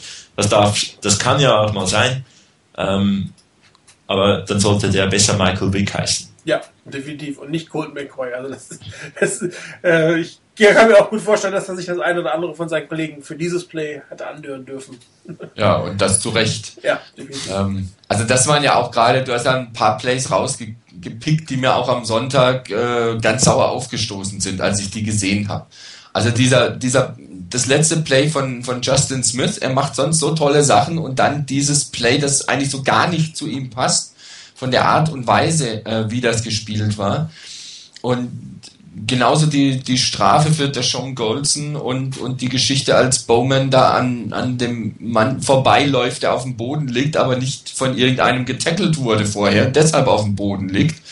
Ähm, das ist so genau das Gegenteil von Heads-Up-Play ähm, von wegen aufmerksam zu sein. Ähm, irgendjemand hat letztens in einer, in einer, in einer der Übertragungen hieß es mal, äh, dass der, der Spieler alert wäre, so, so alarmiert wäre und, und wirklich sozusagen alle Sinne geschärft hat für diese Situation und dementsprechend richtig reagiert. Und das sind so ein paar krasse Beispiele dafür, dass das bei den Niners am Sonntag eben nicht, zumindest nicht durchgängig der Fall war. Ähm, Gerade auch das, das Play mit, mit Braylon Edwards. Ich habe gesehen, dass er den Ball kriegt. Die Sache war für mich klar, super Catch. Schön freigespielt, wunderbar. Und dann hieß da incomplete. Im ersten Moment ich dachte, warum war der Ball denn bitte incomplete? Das kann doch gar nicht sein. Er hat noch einmal frei gefangen. Und dann steht er im Aus. Und als ich es später gesehen habe, der wurde nicht ins Aus gedrängt, gar nichts, der musste nicht ausweichen. Der hat einfach schlampig gespielt. Und egal, ob er jetzt ähm, Spiele hatte, bei denen er aussetzen musste, das ist schlicht und ergreifend schlampig. Sowas darf dir nicht passieren. Und wenn sich das eben reinfrisst, so ein paar Plays, wir sind sozusagen mit den Plays davon gekommen, es hat uns nichts geschadet, wir haben den Gegner trotzdem bezwungen. Aber es werden andere Gegner kommen, die stärker sind, die sich mit solchen Fehlern, die du dir da leistest, nicht besiegen lassen werden. Ähm, man kann natürlich dann immer noch sagen, wenn der Gegner stärker ist, bist du selber auch wieder aufmerksamer, du musst mehr machen, du bist konzentrierter und du machst solche Fehler nicht. Aber genau das, was ich vorhin schon gemeint habe, man kann da auch in so eine Spirale reinkommen, wo man dann eben nicht mehr so leicht rauskommt, weil man sich das angewöhnt hat, nicht mehr 100% oder 110% zu gehen, sondern weil man sich halt angewohnt, angewöhnt hat, naja, vielleicht das eine oder andere Play so ein bisschen off zu nehmen und da wieder rauszukommen kann immens schwierig werden. Und deshalb hoffe ich, dass die Coaches und auch die Spieler, die das nicht machen, dagegen steuern und ihre Kollegen da aufrütteln und wachrütteln, damit das nicht passiert. Denn ich glaube gerade schon am, am nächsten Sonntag das Spiel bei den Redskins ist schon so eins, da kannst du dir das nicht mehr so einfach leisten. Ja, man hat ja gesehen, was passieren kann, wenn ein Team in eine Abwärtsspirale hineingeht. Ich sage nur äh, St. Louis äh, Rams gegen die New Orleans Saints. Ich hatte ja fast noch mal überlegt, ob wir äh, unsere Prognosen vom letzten Sonntag hier nochmal abspielen, aber das wäre mir schon fast zu peinlich. Ich habe irgendwo sowas gesagt, wie es, es äh, gibt keine Chance und nichts auf dieser Welt könnte dafür sorgen, dass die Rams dieses Spiel gewinnen. Und äh, sie haben es gewonnen. Ja, und äh, das, äh, da, hat, da haben die Rams einfach, die haben einfach schlecht gespielt, die Rams. Das, das muss man so hart sagen. Und ähm, haben äh, viele Fehler gemacht und haben dann nicht geschafft, nämlich sich wieder ne, am eigenen Nacken aus dieser Situation herauszuziehen und dann gewinnst du gegen das drittschlechteste Team der Liga. Das, das kann dir dann einfach in dem Moment passieren. Ist ja nicht so, dass, dass äh, die, die Rams jetzt plötzlich zum Top-Team geworden sind. Ich meine, Bedford hat nicht gespielt. Ähm, äh, AJ Feely war, glaube ich, äh, mhm. äh, ah, ja. Die einzige Edition, die sie hatten, ist jetzt Brandon Lloyd. Nicht, auch er hat nicht schlecht gespielt, aber war jetzt nicht der Impact-Spieler und trotzdem ähm, sahen die Saints fast chancenlos aus. Und, äh, aber weil da auch die, die Defense der Rams einen deutlichen Schritt nach vorne gemacht hat. Also, ähm, wer ist es, Chris Long oder Jake Long? Ich kann es mir nicht merken, welcher der ist in der Defense. Ähm, auf jeden Fall der Long von den Rams in der Defense hat ein Mörderspiel gemacht und da hieß es in allen Kommentaren hinterher, er hat endlich das gerechtfertigt, warum er so hoch gedraftet wurde. Der hat ein super Spiel hingelegt. Da haben es die, die Saints nicht geschafft, ihn rauszuhalten. Und warum das der Fall war, nach dem Motto, naja, bisher nicht so gerissen, da brauchen wir uns nicht so um ihn kümmern. Ähm, oder ob da einfach so, naja, also wir kommen von einem 62 zu 7 Sieg gegen die Colts, spielen gegen ein anderes Team, das bisher auch noch sieglos ist. Da kann nichts passieren. Es ist passiert. Und das sollte ein warnendes Beispiel sein für die Niners, das nicht zu locker zu nehmen. Da muss jeder Sieg hart erarbeitet werden. Auch wenn du drei oder vier Siege Vorsprung hast in der NFC West, Du willst das Ding ja nicht einfach nur die NFC West gewinnen. Damit ist das nicht vorbei. Und das Ding ist noch lange nicht durch. Ähm, auch wenn jeder im Moment sagt, naja, die Playoffs sind eigentlich ausgemachte Sache und der Divisionstitel auch. Wenn die Niners vernünftig weiterspielen, dann ja. Aber wenn sie anfangen nach dem Motto, naja, das wird schon irgendwie so gehen, dann würde ich sagen, dann könnte das nochmal richtig eng werden. Ja, da hat, hat man gut gesehen, ich meine, dass, dass Mr. Soft da wirklich anwesend war und äh, er hat halt Gott sei Dank äh, anderthalb Stunden oder zwei Stunden gebraucht, um von St. Louis äh, nach San Francisco zu kommen. Da hat er das Spiel halt zu Ende gesehen und äh, kam dann so erst zur zweiten Halbzeit in San Francisco an und man hat nur seinen sein Hauch am Anfang gespielt sozusagen. In Baltimore hat er auch noch kurz vorbeigeschaut. Ähm, da war es ja, die haben ja auch ein bisschen Mühe gehabt. Ähm, ein bisschen ist gut. ja. Um es mal ganz vorsichtig auszudrücken. Ja. Also, es hat gezeigt, und es war ja eigentlich noch lustig, dass eigentlich die sieglosen Teams, ähm, es gab ja drei vor, der Letz-, vor dem letzten Wochenende, ähm, und es hat noch nie mehr, glaube ich, als ein siegloses Team nach Woche, was sind wir jetzt, Woche sieben? Acht. Nee. Acht, oder, ja. Jetzt sind acht Wochen rum, ja. Ja, in Woche acht hat es nach Wochen, Woche 8 hat es, glaube ich, nie mehr als ein siegloses Team gegeben. Also tatsächlich äh, äh, hatten dann die, die Saints äh, hatten Mühe gegen die Rams und die Giants hatten Mühe gegen die Dolphins. Und ja, Also es war ein bisschen kritisch für die Favoriten. Von dem her, mal schauen, ne wie das nächste Wochenende herauskommt. Ja. Ich hoffe, dass die Favoriten nächste Woche nicht, zumindest ein Favoriten nicht verliert. jo, wir hatten dann ja noch ähm, auf Wunsch eines einzelnen Herren, der jetzt glaube ich nicht mehr da ist, hallo Marek, äh, eine äh, Umfrage eingebaut zum Thema Alex Smith, äh, quasi ein äh, Spontanpunkt. Ähm, ich habe das dann vorhin noch mal kurz geschafft. Es haben auch sich Leute, 18 Leute inzwischen schon beteiligt. Ging darum, ähm, wie man mit der Tra Vertragssituation von Alex Smith umgehen soll. Interessant, es hat niemand dafür gestimmt, den Vertrag nicht zu verlängern. Niemand. Vielleicht haben noch nicht alle das gesehen. Das ist richtig, aber bei 18 Leuten hat noch niemand dafür gestimmt. Es ist schon.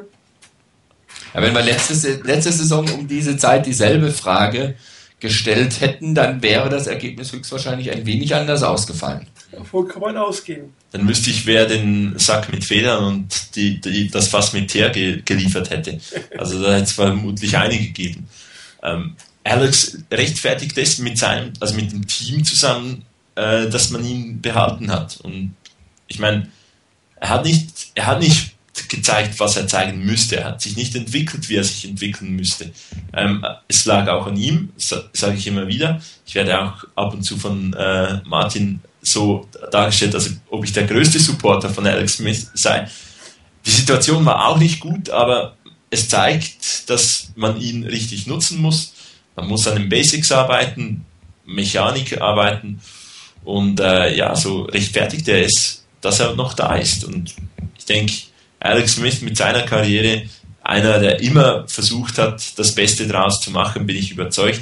Also es war, er war nicht, er kann nicht in die äh, Kategorie von irgendeinem Jamarcus Russell ge gesteckt werden. Ähm, ich glaube, dem gönnen es ganz, ganz viele, dass wenn, wenn der seine Karriere doch noch wieder äh, doch auf, auf Kurs bringt.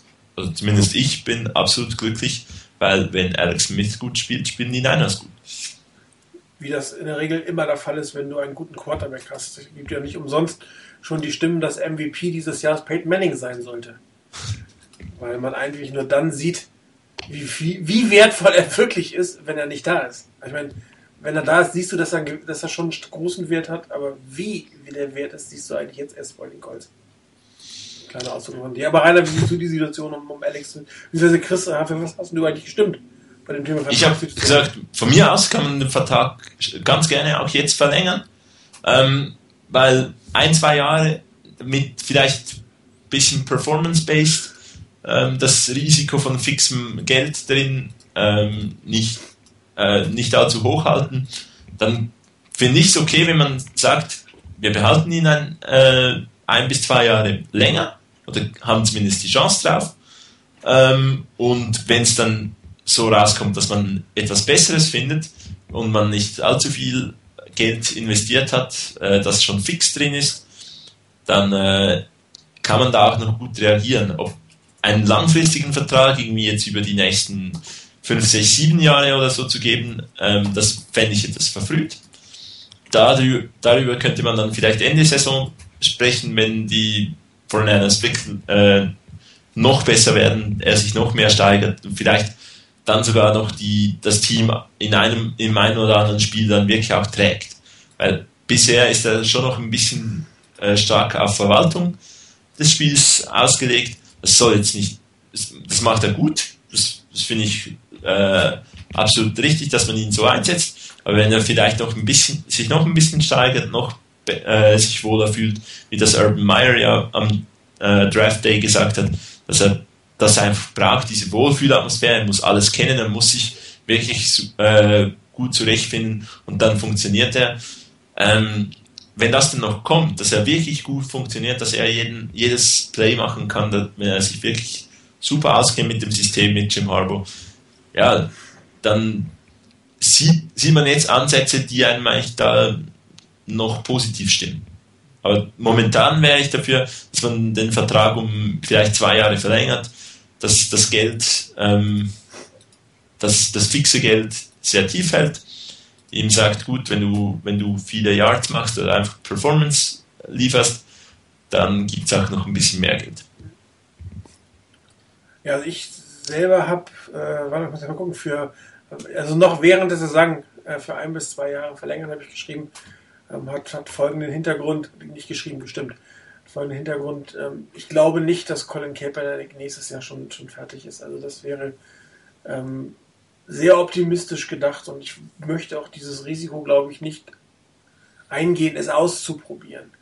Ähm, ich glaube, er hat äh, Talent, einen super Arm mit vernünftigem Coaching, äh, bin ich mir sicher, dass wir in einigen Jahren, zwei, drei Jahren an ihm Spaß haben werden. Aber ich glaube, für das Jahr 2012, vielleicht, wahrscheinlich sogar 2013 konnte es ein bisschen zu früh sein. Ähm, und ich würde eigentlich auch ungern jetzt wieder, wenn Alex Smith nicht verlängert wird, geht, da musst du ja wieder irgendeine Alternative. Das heißt, du musst irgendwie entweder traden, draften bringt da nicht wirklich was, du musst entweder ein Free Agent sein, den du auch wieder neu an das System gewöhnen musst. Und äh, du hast jetzt also dies, das vergangene äh, halbe Jahr, wäre es dann ja quasi wieder verschwendet, was den Quarterback angeht. Ähm, und das Risiko ist natürlich schon da, dass Alex Smith, wenn er nach der Saison Free Agents doch mal den Markt testet, weil ähm, er ist jetzt nicht der Top-Guy, das ist richtig, aber er spielt sicherlich besser als der eine oder andere Quarterback in dieser Liga. Und ähm, es gibt sicherlich den einen oder anderen Coach, der auch aus ihm einiges rausholen kann. Da fehlt mir nur Mike, fällt mir nur Mike Shanahan ein. Die Redskins haben ja wirklich eine beschissene Quarterback-Situation. Und ähm, er ist ja durchaus mit Quarterbacks bewandert. Und das wäre für mich durchaus äh, ein, ein Ort, die Washington Redskins, wo äh, ein Interesse an Alex Smith bestehen könnte. Und die sind ja auch, was das Geld angeht, äh, nicht gerade äh, für Knausern bekannt. Und äh, das Risiko, dass, dass man, wenn man wartet, bis die Saison zu Ende ist, dass er dann doch nicht wiederkommt, finde ich relativ hoch. Und ähm, er hat für mich gerechtfertigt, dass er auch noch ein weiteres Jahr zur Zeit mindestens vielleicht sogar zwei Starter der 49ers sein darf, sein könnte. Ähm, ich möchte einfach auch mal erleben, wenn du, wie, wie das geht, wenn du noch eine Offseason gemeinsam hast mit diesem Team, was einen wirklich sehr, sehr schönen Kern hat. Du, das heißt, noch eine, eine wirklich fexe Offseason mehr oder überhaupt eine, vielleicht nochmal mit einer guten Draft, da ist dann sicherlich einiges drin und wäre dann blöd, wenn du dann in der Quarterback-Position wieder beginnen kannst. Wir können es natürlich von hier aus alle nicht beurteilen, was mit Colin Kaepernick ist, aber ich habe einfach ein Gefühl, es wird noch nichts mit ihm nächstes Jahr. Die brauchen, die 49 brauchen also eine Alternative. Sie gehen, wenn alles gut geht, als Division Champ, vielleicht mit einem Sieg in einem, in einem in einem Playoff-Spiel in die nächste Saison. Da ist natürlich auch die Erwartungs- und Anspruchshaltung eine andere. Und wenn du dann wieder mit einem neuen Quarterback beginnen musst, ist nicht so schön. Ähm, langfristig glaube ich nicht, dass das Alex Smith auch unterschreiben wird, weil ihm schon klar sein wird, dass er ähm, irgendwann durch Colin Kaepernick wahrscheinlich ersetzt werden wird. Das ist nun mal der Plan. Und da muss man sich natürlich jetzt auch nicht so langfristig binden und dann ähm, so lange warten müssen, bis du eigentlich gecuttet wirst und keine Chance hast, äh, selber dein Schicksal in die Hand zu nehmen. Also ein Zwei- oder Drei-Jahres-Vertrag. Wenn es dann extrem gut läuft oder das mit Kaepernick noch gar nicht läuft, hat man ja immer noch die Chance, äh, den Franchise-Tag zu ziehen für einen. Ich weiß gar nicht, was das CBA hergibt, ob man es überhaupt noch zweimal landen. Ich glaube, das darf man gar nicht mehr. Aber zumindest ein Jahr äh, einen CBA, äh, Quatsch, den, den, den Franchise-Tag zu ziehen. Und wenn wir ihn dann behalten, wird doch nochmal was Längeres ähm, auszuhandeln. Das ist definitiv möglich. Und darum habe ich plädiert. Ich habe jetzt in der Umfrage ein bis zwei Jahre, ich meine auch zwei bis drei Jahre können. Es geht einfach, dass du nochmal eine Intermediate und eine Langfristlösung ähm, einen hier hast. Und ich glaube, er ist eine Mittelfristlösung. Und diese Mittelfristlösung sollte man aber äh, vor Ablauf der Saison, also bevor die Free Agency beginnt, ähm, einfach machen, um, um, sicher zu sein, dass er da ist und Alex Smith auch das Gefühl zu geben, dass er gewollt wird und nicht äh, dann doch vielleicht mal beim Free Agent Markt nachzutesten. Also ich habe ich hab bis jetzt noch gar nicht abgestimmt, äh, gebe ich ja zu, äh, weil ich mir, ja, ich war mir schlicht und ergreifend wirklich nicht schlüssig, was ich denn überhaupt wählen soll. Eins ist mir auch klar und es kommt nur eine Option in Frage, die während der laufenden Saison ist. Das muss ja nicht morgen sein, aber so in ein paar Wochen, wenn vielleicht auch mal so Richtung Playoffs was geklärt ist und solange, also wenn die Niners zum Beispiel zwei, drei Wochen vor Ende der regulären Saison den, den Division Champion Titel sicher hätten, dann wäre eine gute Phase, wo man dann auch mal sowas aushandeln kann und dann sagen kann, hör zu, wir setzen uns mal ernsthaft zusammen. Wie sieht's denn aus? Und dann nehmen wir einen Vertrag. Ähm, ich kann mir es nicht vorstellen und ich fände es auch nicht wirklich gut, wenn es ein Vertrag über ein Jahr wäre. Ich bin mir auch nicht sicher, ob Alex Smith für ein Jahr dann auch den Vertrag unterschreiben würde. Das ist so ein bisschen der, die, die Krux an der Sache. Ich hatte das vor ein paar Wochen schon mal gesagt. Wenn Alex Smith sich so weiterentwickelt, kann man ihm durchaus einen längerfristigen Vertrag geben. Ich glaube nicht, dass er einen Vertrag für unter zwei Jahre unterschreiben würde. Ähm, Harbour hin oder her, ein Jahr nur Vertrag, das ist eine relativ unsichere Geschichte, was dann passiert. Und wenn Alex Smith zwei Jahre unterschreibt, dann wäre er in zwei Jahren, wenn ich das richtig weiß noch, dann wäre er, glaube ich, 29 Jahre alt.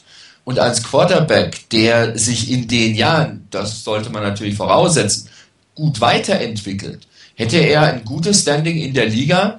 Ich glaube immer noch nicht, dass er in zwei Jahren dann äh, als der neue Peyton Manning gefeiert wird oder sonst etwas, aber als sehr, sehr guter, ordentlicher, solider Quarterback könnte er durchaus durchgehen.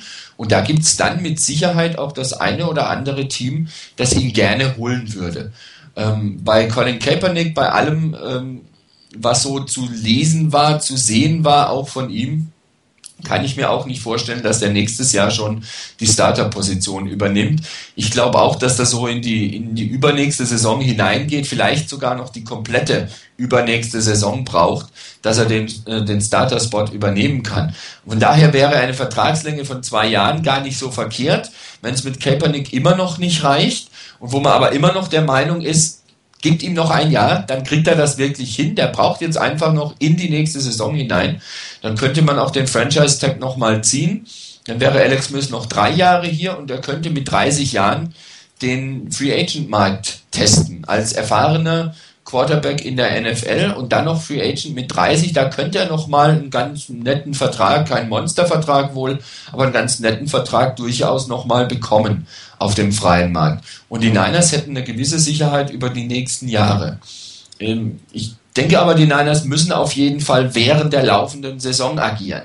Ganz egal was ist, denn wenn die Saison rum ist, dann wird sich vielleicht auch Alex Smith fragen, warum man mit ihm nicht verlängert hat.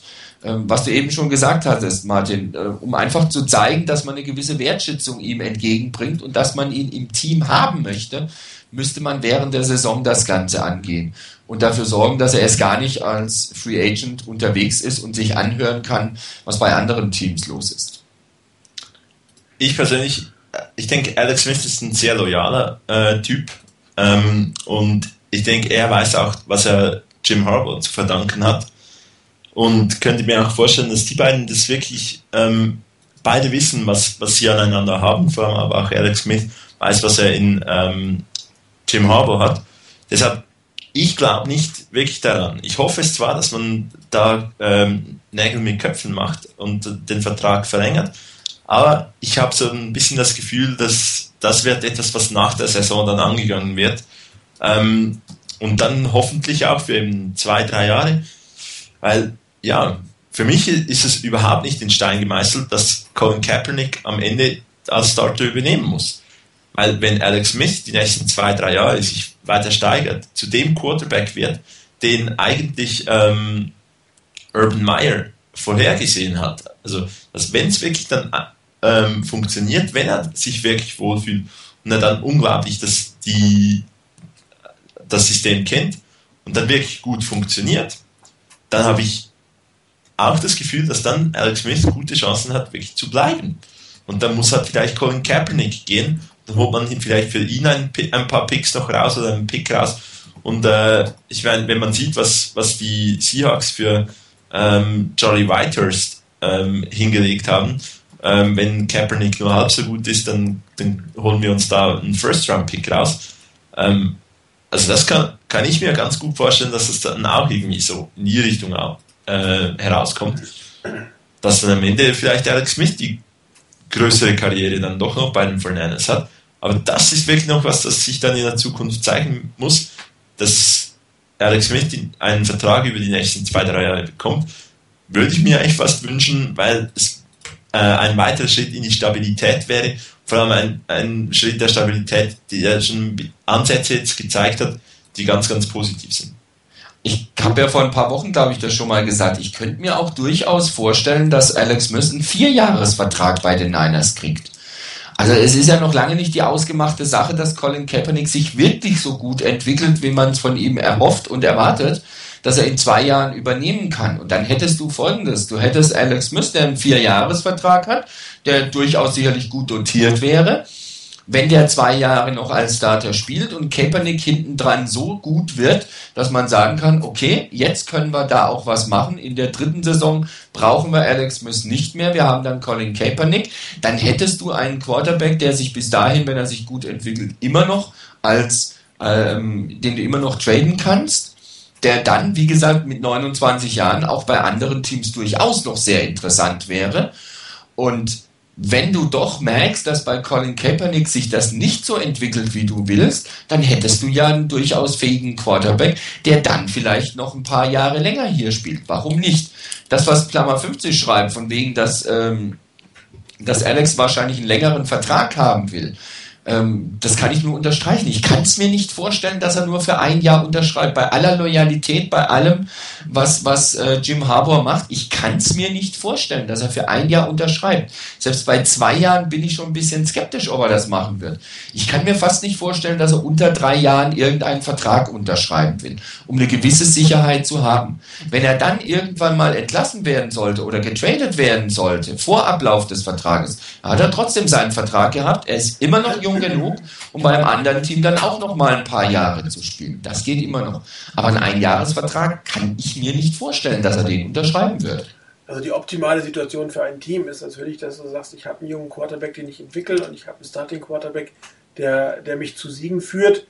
Äh, mit dem mache ich jetzt einen Vertrag, der jetzt äh, so gestaltet ist, dass ich vielleicht nach der Hälfte der Vertragslaufzeit, wenn ich ihn dann auf welche Art auch immer nicht mehr benötige, nicht mehr so viel Dead Money habe und ihn dann vielleicht nochmal für einen Zweitrunder, für einen guten Spieler oder sowas traden kann, wenn ich weiß, dass mein junger Mann im Hintergrund es geschafft hat. Und wenn nicht, habe ich ihn noch in der Sicherheit. Ich meine, die Situation, in der die Chargers damals mit Drew Brees und, und ähm, Philip Rivers waren, war ja durchaus charmant. Ja? Dass du ja, dir einfach, einfach äh, sagst, ich, okay, ich gebe dir jetzt nochmal die Franchise-Tag, dann kann der andere sich nochmal entwickeln. Vielleicht, ne, vielleicht hätte man auch gesagt, ich behalte Breeze und trete Philip Rivers. Das ist natürlich sehr gut. Das ist Kapital auf der Bank sozusagen, äh, mit dem du dein Team auf der Position, wo die beiden spielen und dann vielleicht sogar mittelfristig durch einen Trade auf einer anderen Position nochmal verstärken kannst. Also ich habe es ja bewusst auch so reingeschrieben, ich hätte vielleicht auch reinschreiben sollen, einen mittelfristigen Vertrag oder einen langfristigen Vertrag, statt ein bis zwei Jahre. Ähm, äh, es ging eigentlich eher mal darum, ob, jetzt oder später und kurz, also kurz und knapp gedacht oder lang gedacht, dass er einen Einjahresvertrag nicht unterschreibt, da bin ich mir auch ziemlich sicher.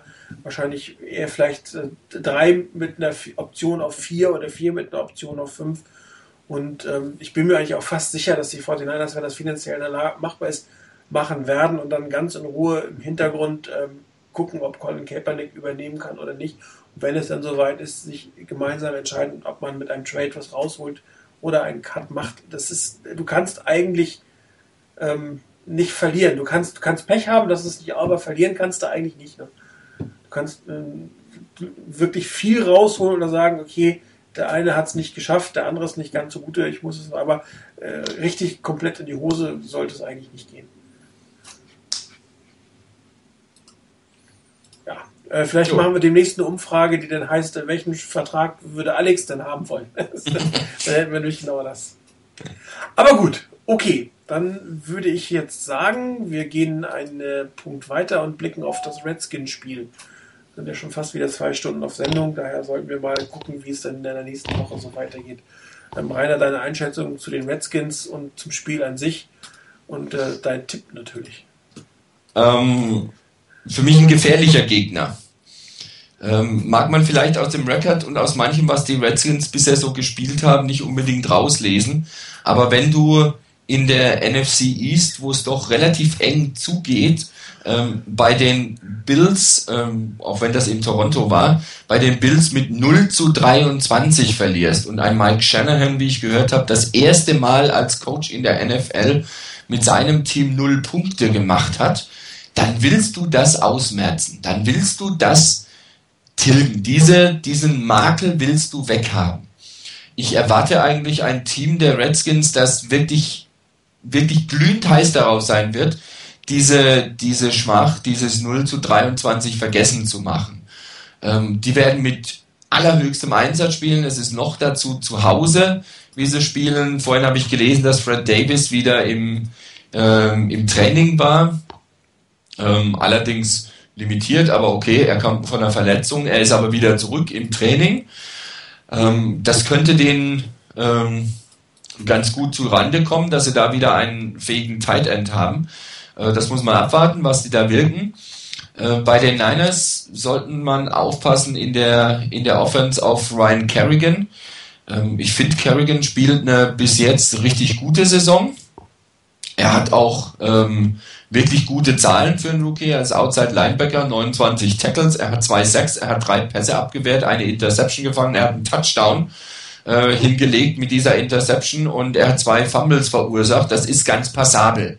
Und da sollte man sicherlich ein bisschen drauf aufpassen, was der da so anstellt. Ansonsten äh, denke ich, dass die Niners vom Grundsatz her, wenn eben Mr. Soft die Klappe hält, ähm, absolut in der Lage sein sollten, das Spiel zu gewinnen.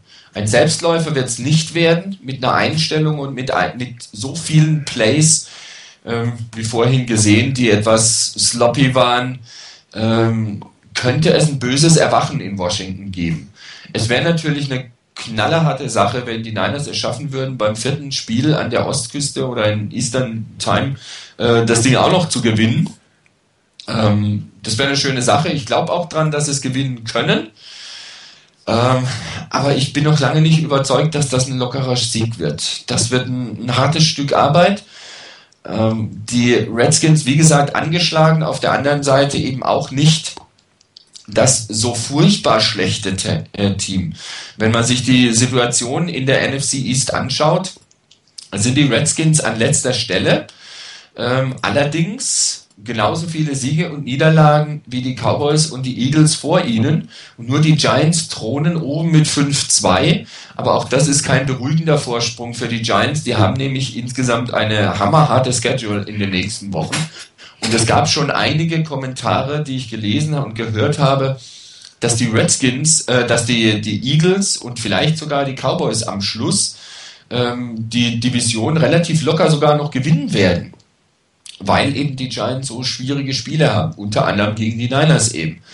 Ähm, von daher müssen die Redskins, wenn sie irgendwas reißen wollen, müssen sie versuchen, noch Erster zu werden in ihrer Division. Das wird verdammt schwer. Weil, wie gesagt, die Eagles und die Cowboys durchaus mit denen zu rechnen ist in den nächsten Wochen. Die Redskins dürfen sich gar nichts erlauben letztendlich und sie müssen zu Hause gewinnen. Von daher werden sie, wie gesagt, mit vollem Einsatz spielen und werden sich sicherlich was überlegen, was man da machen kann. Die Niners können sicherlich ein bisschen davon profitieren, dass die, die Redskins ähm, als Running Back Tim Hightower nicht mehr haben, dass der out for season ist. Die anderen beiden konnten mich noch nicht so richtig überzeugen.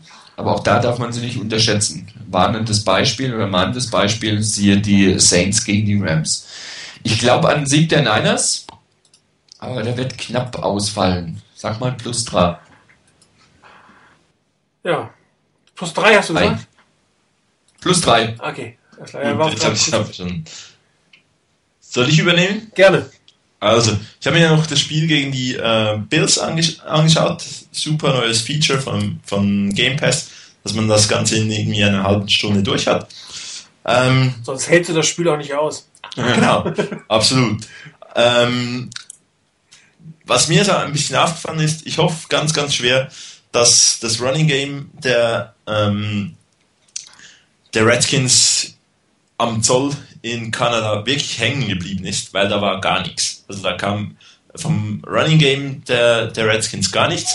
Auf der anderen Seite, die können den Run durch die Mitte nicht stoppen. Wenn du nach außen läufst, da sah es besser aus. Aber wenn ähm, Fred Jackson durch die Mitte gegangen ist, da die konnten das nicht stoppen. Das sah aus wie bei den 49ers sehr oft das ausgesehen. Da gab es die 3, 4, 5, 6 Yards und dann halt nochmals 6 Yards und dann hast du einen First Down. Von dem her, der Lauf durch die Mitte, der sollte eigentlich funktionieren. Die Offensive Line, die hat mächtig Probleme und ich glaube auch, die Niners haben da wieder um das Personal in der Hand, um das auszunutzen. Denn Offensive Line in der Mitte gegen einen Bull Rush, da, die werden einfach in den Quarterback hineingedrückt. Also die, die haben kaum was aufgehalten. Da, Beck war so oft unter, unter Druck und konnte nicht nach vorne in der Pocket sich bewegen, weil da kam einfach die ganze Offensive Line auf ihn zugerollt. Ähm, und die Outside Line, äh, die, die Tackles, die hatten Mühe mit Speed Rushs. Und da haben wir mit äh, ähm, Brooks und mit Aldan Smith auch zwei in der Hand, die das gut können. Vor allem der Left Tackle, den habe ich einige Male mit Problemen gesehen, wenn's, wenn dann mal einer etwas schnell agiert hat. Und von den Pässen her, auch da wiederum, sollte den Niners eigentlich ähm, in, in, die Hand, in die Karten spielen. Quick Outs, also kurze Routen nach außen, Screens und tiefe Routen auf die Tight Ends, die haben sehr gut funktioniert von den Bills. Ähm, Chandler hat zwei Touchdowns ge gefangen. Das eine Mal war es, glaube ich, eine äh, Corner Route. Das andere Mal ähm, war es eine Deep Out äh, Route. Von dem her, das können die Niners auch einsetzen. Ein Selbstläufer, genau wie Rainer gesagt hat, wird das nicht. man muss kämpfen. Ein, es ist ein ähm, verwundetes Tier, was da kommt mit den Redskins, weil ja, es war eine ziemlich herbe Niederlage, die sie da in, in Toronto eingezogen haben. Aber mal schauen, was da alles im, im Zoll hängen geblieben ist. Und von dem her, ich glaube auch an einen Sieg der Niners. Ich bin nicht ganz so, ich denke, es wird nicht ganz so knapp. Ich denke, die Niners können mit diesen äh, können die Schwächen der Redskins gut ausnutzen, eben mit einer O-Line, die gegen Bullrush Mühe hat. denke, da wird auch Justin Smith sich bemerkbar machen. Ich sage jetzt mal, die 49ers gewinnen mit 13 Punkten Vorsprung, ähm, weil ich auch optimistisch bin, dass man es nicht ganz so eng werden lässt wie, wie gegen die Browns und doch ein bisschen mehr noch dann durchspielt. Also mit den äh, Redskins hat man einen Gegner, der vergleichbar ist ähm, in gewisser Weise mit den Cleveland Browns, nur auf einem etwas niedrigeren Niveau noch als die Browns. Was natürlich ausgeglichen wird dadurch, dass man diesmal ein Auswärtsspiel und kein Heimspiel hat. Aber es ist eine, eine wirklich äh, zahnlose Offense, muss man so auszudrücken. Da ist nicht wirklich viel hinter. Die Quarterback-Situation ist so ziemlich die schlechteste der gesamten Liga. Ähm, weder Beck noch Grossman sind eigentlich in der Lage, konstant gute Leistung zu bringen. Und ähm, Rainer, du hast zwar gesagt, richtig gesagt, dass sie mit drei und vier den gleichen Rekord wie die Cowboys und die Eagles haben. Aber wenn man sich den Trend anguckt, die Redskins haben drei von die, drei Spiele in Folge und vier der letzten fünf Spiele verloren. Also die sind ganz klar auf einem Abwärtstrend. Also die, diese Leistung, die Rex Rossmann, was er, glaube ich, in den ersten beiden Spielen gebracht hat, ähm, hat er dann selber, er hat den Posten dann ja verloren, John Beck hat nicht übernommen, der beste Running Back fehlt, äh, Santana Moss ist ein Schatten seiner selbst. Ähm, und außer Fred Davis ist da eigentlich, ich, Chris Cooley steht kurz vom Cut, Fred, außer Fred Davis ist da eigentlich kaum noch jemand in dem Team, äh, der diese Offense wirklich tragen kann. Also diese Offense ähm, ist, was die Yardage angeht, in Summe mittelmäßig, aber sie haben eine extrem schlechte Running Offense und äh, eine sehr, sehr schlechte Passing, also Scoring Offense. Da, da kommt nicht viel und da, vor dieser Offense muss man und darf man auch keine Angst haben, aber es ist erwähnt worden, man darf das auch nicht unterschätzen. Also man spielt auswärts, äh, sie müssen sich rehabilitieren. Es gibt eine Historie zwischen Mike Shanahan und den 49ers, das darf man auch nicht ganz außer Acht lassen. Es ist ein Auswärtsspiel. Ähm, auf die leichte Schulter nehmen darf man es nicht, aber das ist keine Offense, vor der man zittern muss. Äh, und jetzt nicht weiß, wie man ähm, die verteidigt. Also da sehe ich schon ähm, relativ gute Möglichkeiten, äh, die, die, die Redskins äh, nicht mal auf oder auf maximal ihren bisherigen Schnitt von knapp 17 Punkten kommen zu lassen. Auf der anderen Seite ist die Defense, äh, das ähnlich wie bei den Browns, äh, das bessere Team. Äh, und zwar ist die primäre Stärke, keine Punkte zuzulassen. Also man lässt keine 20 Punkte, das ist die beste Scorings of äh, Defense der Liga, Jadic-mäßig, ähm, ist man, ich sag mal Gott sei Dank, beim Lauf das schlechtere Team als gegen den Pass. Ein, ein Stück weit umgedreht, als es gegen die, äh, gegen die, die, die Browns war. Also eine der schlechteren äh, Lauf-Defenses und äh, Chris hat es ja nicht relativ gut beschrieben, gerade äh, wie das aussieht. Und ähm, ich bin mir eigentlich ziemlich sicher, dass Frank Gore hier sein viertes 125-Yard-Game einfach machen kann. Ne, sein fünftes in Folge, schon sein fünftes in Folge und äh, bald auch in die Nähe des Rushing Records der 49ers kommen wird diese Saison. Ähm, ich klinge jetzt fast wie Herr Soft, ich weiß. das genauso wird er wahrscheinlich auch reden, aber realistisch ist das ein Team, was schlechter ist. Es ist das schlechtere Team, was aber zu Hause spielt und was beweisen muss und äh, was gerade was das Linebacking Core angeht, sicherlich äh, durchaus interessant ist, was sich allerdings, muss ich gerade gesagt, nicht unbedingt in den Rushing Yards äh, widerspiegelt. Die 49ers sollten und müssten dieses Spiel, und sind mir auch sicher, sie werden dieses Spiel gewinnen. Ich nehme wieder meinen 10 Punkte Standardpunkt, also äh, Tipp, also irgendwo gegen euch, also zwischen euch in diesem Fall. Ähm, es sollte aber schon wirklich mit dem Teufel zugehen, dass man, äh, wenn man die, die Leistungen abrufen kann, wie gegen Tampa Bay, wie gegen äh, die, die Lions, dann sollte man einfach dieses Spiel, muss dieses Spiel gewinnen. Wenn man allerdings so spielt wie in der zweiten Halbzeit gegen die Browns und das über ein ganzes Spiel macht, dann glaube ich, dass man dieses Spiel eher verlieren wird. Aber ich rechne damit einfach nicht. Ich glaube, ähm, Mr. Soft äh, äh, wird eine falsche Flugnummer genannt und äh, landet dann, ähm, wo wollen wir ihn hinschicken? Wir landen Anchorage. Nach Anchorage. Ja. Ja, auch, ich könnte mir auch vorstellen, ihn zum Beispiel nach New Orleans nochmal zu schicken. Ja, oder äh, vielleicht könnte man ihn auch äh, nach Dallas schicken zu den Seahawks. Gibt ja verschiedene Optionen, wo er hin kann. Und, Nach San äh, Diego. ja, richtig. Also es gibt, ich kenne da eine andere bessere, ähm, was auch wärmer ist als, als Washington um diese Jahreszeit. Also da finden wir bestimmt ein attraktives Plätzchen für ihn. Und ähm, wie gesagt, ich glaube, dass das ein 10-Punkte-Sieg ist. Man darf, es, man muss konzentriert zur Sache gehen.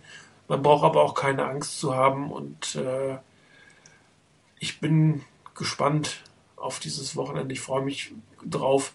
Ich habe die Redskins ewig nicht mehr gesehen, ehrlich gesagt. Ich habe die früher mal eine Zeit lang ein bisschen mehr verfolgt, jetzt ewig nicht mehr, weil es auch einfach kein attraktives Team mehr war. Ich freue mich trotzdem drauf. Und äh, mal gucken, ob Kyle Shanahan weiterhin doch etwas Schwierigkeiten hat, diese Offense ins Laufen zu bringen. Noch ein Punkt, den ich vorhin vergessen habe, was die Redskins als Offense do, doch gar nicht so schlecht machen, es waren so mittellange äh, Pässe. Das sah teilweise doch ganz gut aus ähm, und die muss man dann gut verteidigen. Aber eben mit dem Druck, den man äh, auf, auf die Pocket ausüben kann, da bin ich überzeugt, dass die Front 7 auch ohne äh, Ray McDonald da viel Druck ausüben kann. Mittellange Pässe, das klingt immer so schön nach Opportunities for Interceptions. Also da darf durchaus mal eine abgefangen werden. was gerade auch den Druck auf den Quarterback angeht. Ich habe es vorhin noch gelesen, es gab wohl irgendwie eine, eine Korrektur der Stats und jetzt waren das äh, satte 10 Sacks, die den Bills äh, gut geschrieben wurden für das Spiel gegen die Redskins am letzten Wochenende. Also wenn du einen Quarterback zehnmal auf den Boden bringen kannst, das ist schon kein do dolles Zeichen unbedingt. Und da sollten die Niners durchaus ihre Möglichkeiten haben. Aber auch da gilt natürlich, ähm, einfach durchspazieren lassen wird man die, die Niners sicherlich nicht. Und deshalb, ich bleibe bei meinem Tipp mit plus drei. Und freue mich, wenn einer von euch recht hat. Oder so ungefähr, oder so ungefähr recht hat. Völlig klar. Jo, dann sind wir auch schon äh, in der NFC West. Mhm. Wer möchte anfangen? Rainer? Oh, ich fange mal an. Also die Seahawks spielen bei den Cowboys. Ähm, ich gönne den Cowboys ja eigentlich gar nichts. Ähm, und an der Stelle gegen die, gegen die Seahawks, äh, die mir jetzt nicht unbedingt als der Top-Kontrahent erscheinen für die Niners, ähm, würde es mich auch nicht wirklich stören, wenn die Seahawks gewinnen würden, da ich glaube, die Niners äh, stark genug sind, die Seahawks abzuwehren. Aber es muss ja nicht sein. Und von daher, ich kann es mir auch nicht wirklich vorstellen. Geht ja nicht um das, was ich mir wünsche, sondern um das, was ich denke, was dabei rauskommt. Ich kann es mir nicht vorstellen, ähm, dass die Seahawks bei den Cowboys wirklich was reißen werden. Äh, dazu sind die Seahawks, finde ich, einfach zu schwach in der Saison. Und äh, die Cowboys haben durchaus ihre Möglichkeiten. Die müssen zwar wirklich was tun, ganz klar, aber äh, sie haben ihre Möglichkeiten. Sie spielen zu Hause. Die Seahawks wirklich nicht der äh, super tolle Gegner. Und von daher ähm, klarer Fall, die Seahawks verlieren. Und dann, ja, das Spiel St. Louis gegen Arizona. Zwei Divisionskontrahenten, die gegeneinander spielen in Arizona. Ähm, die Frage ist wirklich, was die Rams machen. Ich habe mir mal die Schedule der Rams angeschaut, nachdem ähm, Marek da mal was geschrieben hat, wie die Schedule der Rams aussieht. Und wenn man sich die anschaut, die sieht nicht schlecht aus für die Rams. Die hatten bis jetzt auch recht gute Gegner teilweise. Und was jetzt so kommt in den nächsten Spielen, sie spielen in Arizona, das können sie gewinnen, in Cleveland können sie gewinnen, zu Hause gegen Seattle und gegen Arizona. Dann spielen sie bei den Niners, dann in Seattle, zu Hause gegen Cincinnati und dann kommt das einzig wirklich dann noch außer dem Spiel gegen die Niners wirklich ernsthafte Spiel, wenn du so willst, wo es wirklich schwierig wird zu gewinnen, das ist in Pittsburgh. Die könnten wirklich eine Serie starten. Und das Spiel gegen die Rams dürfte ihnen immens Auftrieb gegeben haben. Ob es reicht gegen die Cardinals, das ist eine andere Frage, zumal es auswärts ist. Wenn sie zu Hause spielen würden, ganz klarer Fall, dass die Rams gewinnen. Jetzt habe ich noch mitgekriegt, dass äh, Kevin Kolb vielleicht nicht so ganz fit sein wird. Und, äh, ist doubtful. Er ist doubtful, ja gut, äh, dass zumindest sehr unwahrscheinlich ist oder eine hohe Wahrscheinlichkeit besteht, dass er gar nicht spielen wird. Ähm, das wird es nochmal ein Stück echt interessanter machen, was dann passiert. Ich bleibe aber, und das allerdings wirklich nur wegen des Heimvorteils, äh, bei den Cardinals. Also in dem Fall Arizona gewinnt. Chris? Ja, dann übernehme ich, äh, das setze ja auch gleich bei diesem Spiel ein. Ich denke, nach dem positiven Erlebnis vom äh, Spiel gegen die Saints äh, mit einem, einem, guten Running Back, mit Steven Jackson, der wieder ein bisschen in den Fahrt gekommen ist, glaube ich, oder denke ich eher, dass die, dass die Rams gewinnen in Arizona.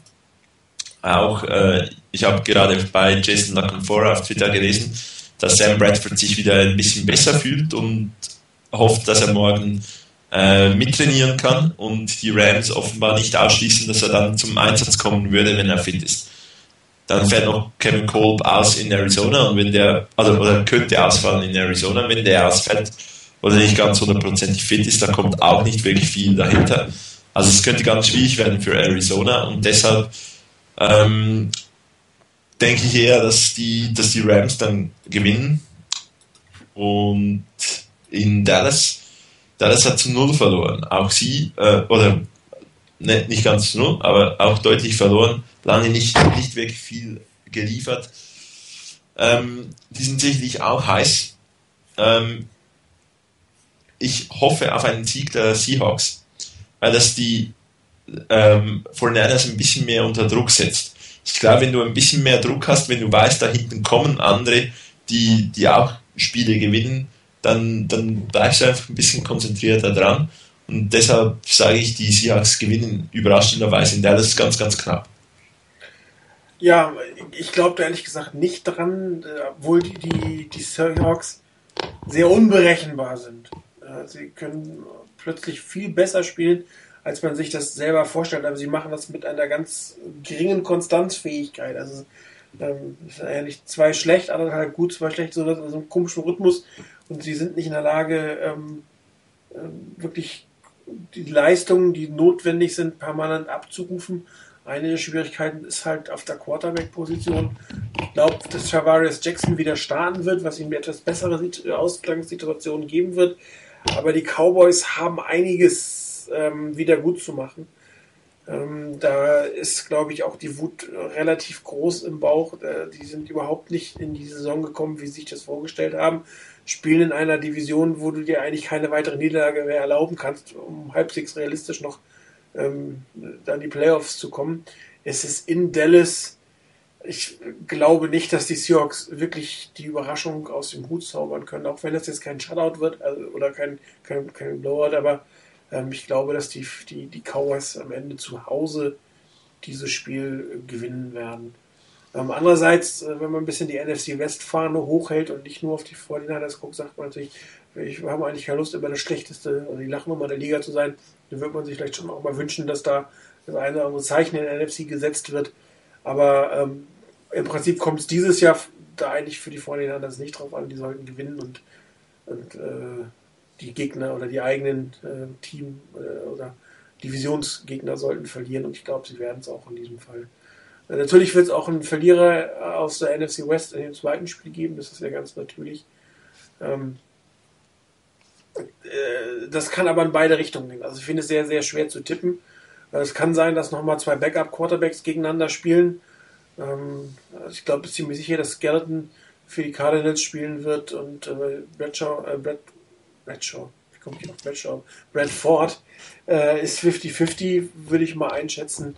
Sollte er spielen, sollte Sam Bradford wirklich spielen können, ähm, rechne ich den Rams größere Chancen aus.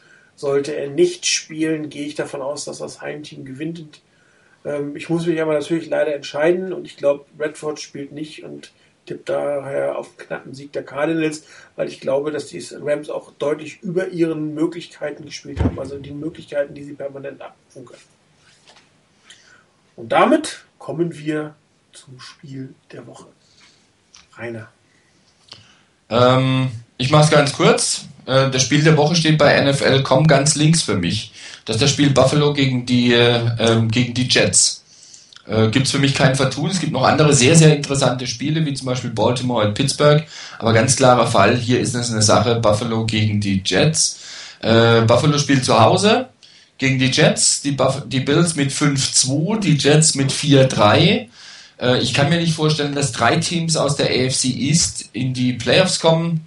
Es geht wirklich darum, sich eine gute Position zu verschaffen. Wenn die Jets gewinnen, ist es ein sehr, sehr offenes Rennen. Wenn die Jets verlieren, sind sie zwei Siege hinter den Bills zurück. Dann könnte das schon ganz eng werden. Vor allen Dingen, wenn die Patriots es schaffen sollten, die Giants zu schlagen. Dann hätten die ähm, Jets wirklich zwei Spiele Rückstand auf den zweiten und auf den ersten. Das ist schon bitter nach acht Spielen. Es sind zwar noch acht Spiele, aber das ist ein so wichtiges Spiel für beide Teams, ähm, dass das für mich das Spiel der Woche ist. Jets bei den Bills. Chris, geht's bei dir auch so schnell? Kann es auch einfach machen, vor allem weil äh, mir Rainer mein Spiel der Woche gelassen hat, das ist nämlich Baltimore in Pittsburgh. Ähm, ist ein absoluter Klassiker und ähm, ja, mal schauen, wer, wer da, ob die Ravens das, den zweiten Sieg holen können oder ob da die, die Steelers ihr, ihren Lauf weiterführen können. Aber das ist für mich das Spiel der Woche. Ja, relativ einfach für mich. Mein Spiel der Woche ist Tampa Bay gegen New Orleans. Ähm, eine sehr, sehr, sehr enge Division. Äh, Wenn es hart auf hart kommt, können vielleicht sogar die Carolina Panthers noch ins Rennen mit eingreifen. Ich glaube aber nicht dran. Allerdings Saints, Buccaneers und Falcons werden sich um einen Playoff-Platz streiten. Äh, vermutlich. Und äh, wer verliert, mag vielleicht in die Playoffs kommen, aber das Thema First Round bei scheint dann für diese Division irgendwann an ACTA gelegt zu sein. Ähm, dann hat äh, sicherlich äh, schwierig, dass noch ein anderes Team so viel irgendwann verliert wie, wie, wie der Sieger des, der NFC South. Wie gesagt, der, die, der Verlierer dieses Spiels wird nicht unbedingt raus sein ums Rennen, ähm, um die Playoffs, aber es wird dann maximal ein Wildcard ähm, werden können, meiner Meinung nach. Die Saints selber spielen zu Hause und müssen, glaube ich, am meisten gut machen von allen Teams, die letzte Woche gespielt haben. Das war wirklich unter aller Kanone gegen eines der schlechtesten Teams der Liga. Ähm, auch eine Niederlage, die ganz sicherlich nicht mit einkalkuliert war. Auf der anderen Seite die, Buccaneers, die auch äh, aus einer Niederlage kommen und ähm, in dieser heiß umkämpften Division eigentlich sich nicht unbedingt erlauben können, eine weitere Niederlage einzufahren. Ich weiß gar nicht, ob die beiden schon mal gegeneinander gespielt haben. Ähm, doch, die doch, haben, die haben, schon. Und haben zwar haben sie die gewonnen. Haben doch schon mal, ne? Das heißt natürlich ein Sieg. Genau, die haben vor zwei Wochen gegeneinander gespielt. Ein Sieg für die Buccaneers äh, würde bedeuten, dass sie den Tiebreaker gegen die äh, Saints gewonnen haben, was natürlich extrem charmant wird in einer so ending Situation, wenn du da nicht in den 27. Tiebreaker runter musst, sondern es direkt schaffst, das direkte Duell zu gewinnen. Das heißt, hier ein sehr interessantes Spiel von zwei Teams, die ein bisschen unter ihren Möglichkeiten spielen, aber durchaus interessante Teams sind. Und damit wären wir durch für heute. Ich danke fürs Zuhören und äh, vor allem wünsche ich uns einen schönen Sonntagabend. Das ist ja wieder ein frühes Spiel, das heißt äh, nicht bis in die Puppen gucken. Obwohl ich kann sagen, ich habe nächste Woche Urlaub. Mir persönlich wäre es egal. Ähm, und äh, wir hören uns nächste Woche wieder, wenn die 49ers hoffentlich immer noch mindestens das zweitbeste Team der NFL sind. Ich bedanke mich fürs Zuhören und bei euch beiden bedanke ich mich fürs Mitmachen. Gern geschehen. Gern geschehen und ein bisschen Glück wünsche ich natürlich auch den Chargers.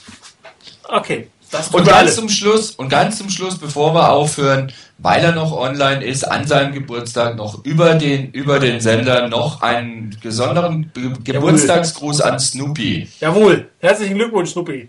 Auch aus der Schweiz herzlichen Glück- Glückwunsch. Als relativ aktiven Hörer und Mitmacher. Und Snoopy, ich hoffe, du hast dir ein Headset gewünscht, dass du nächstes Mal hier anrufen kannst. Wir hören uns nächste Woche. Bis dann. Ciao.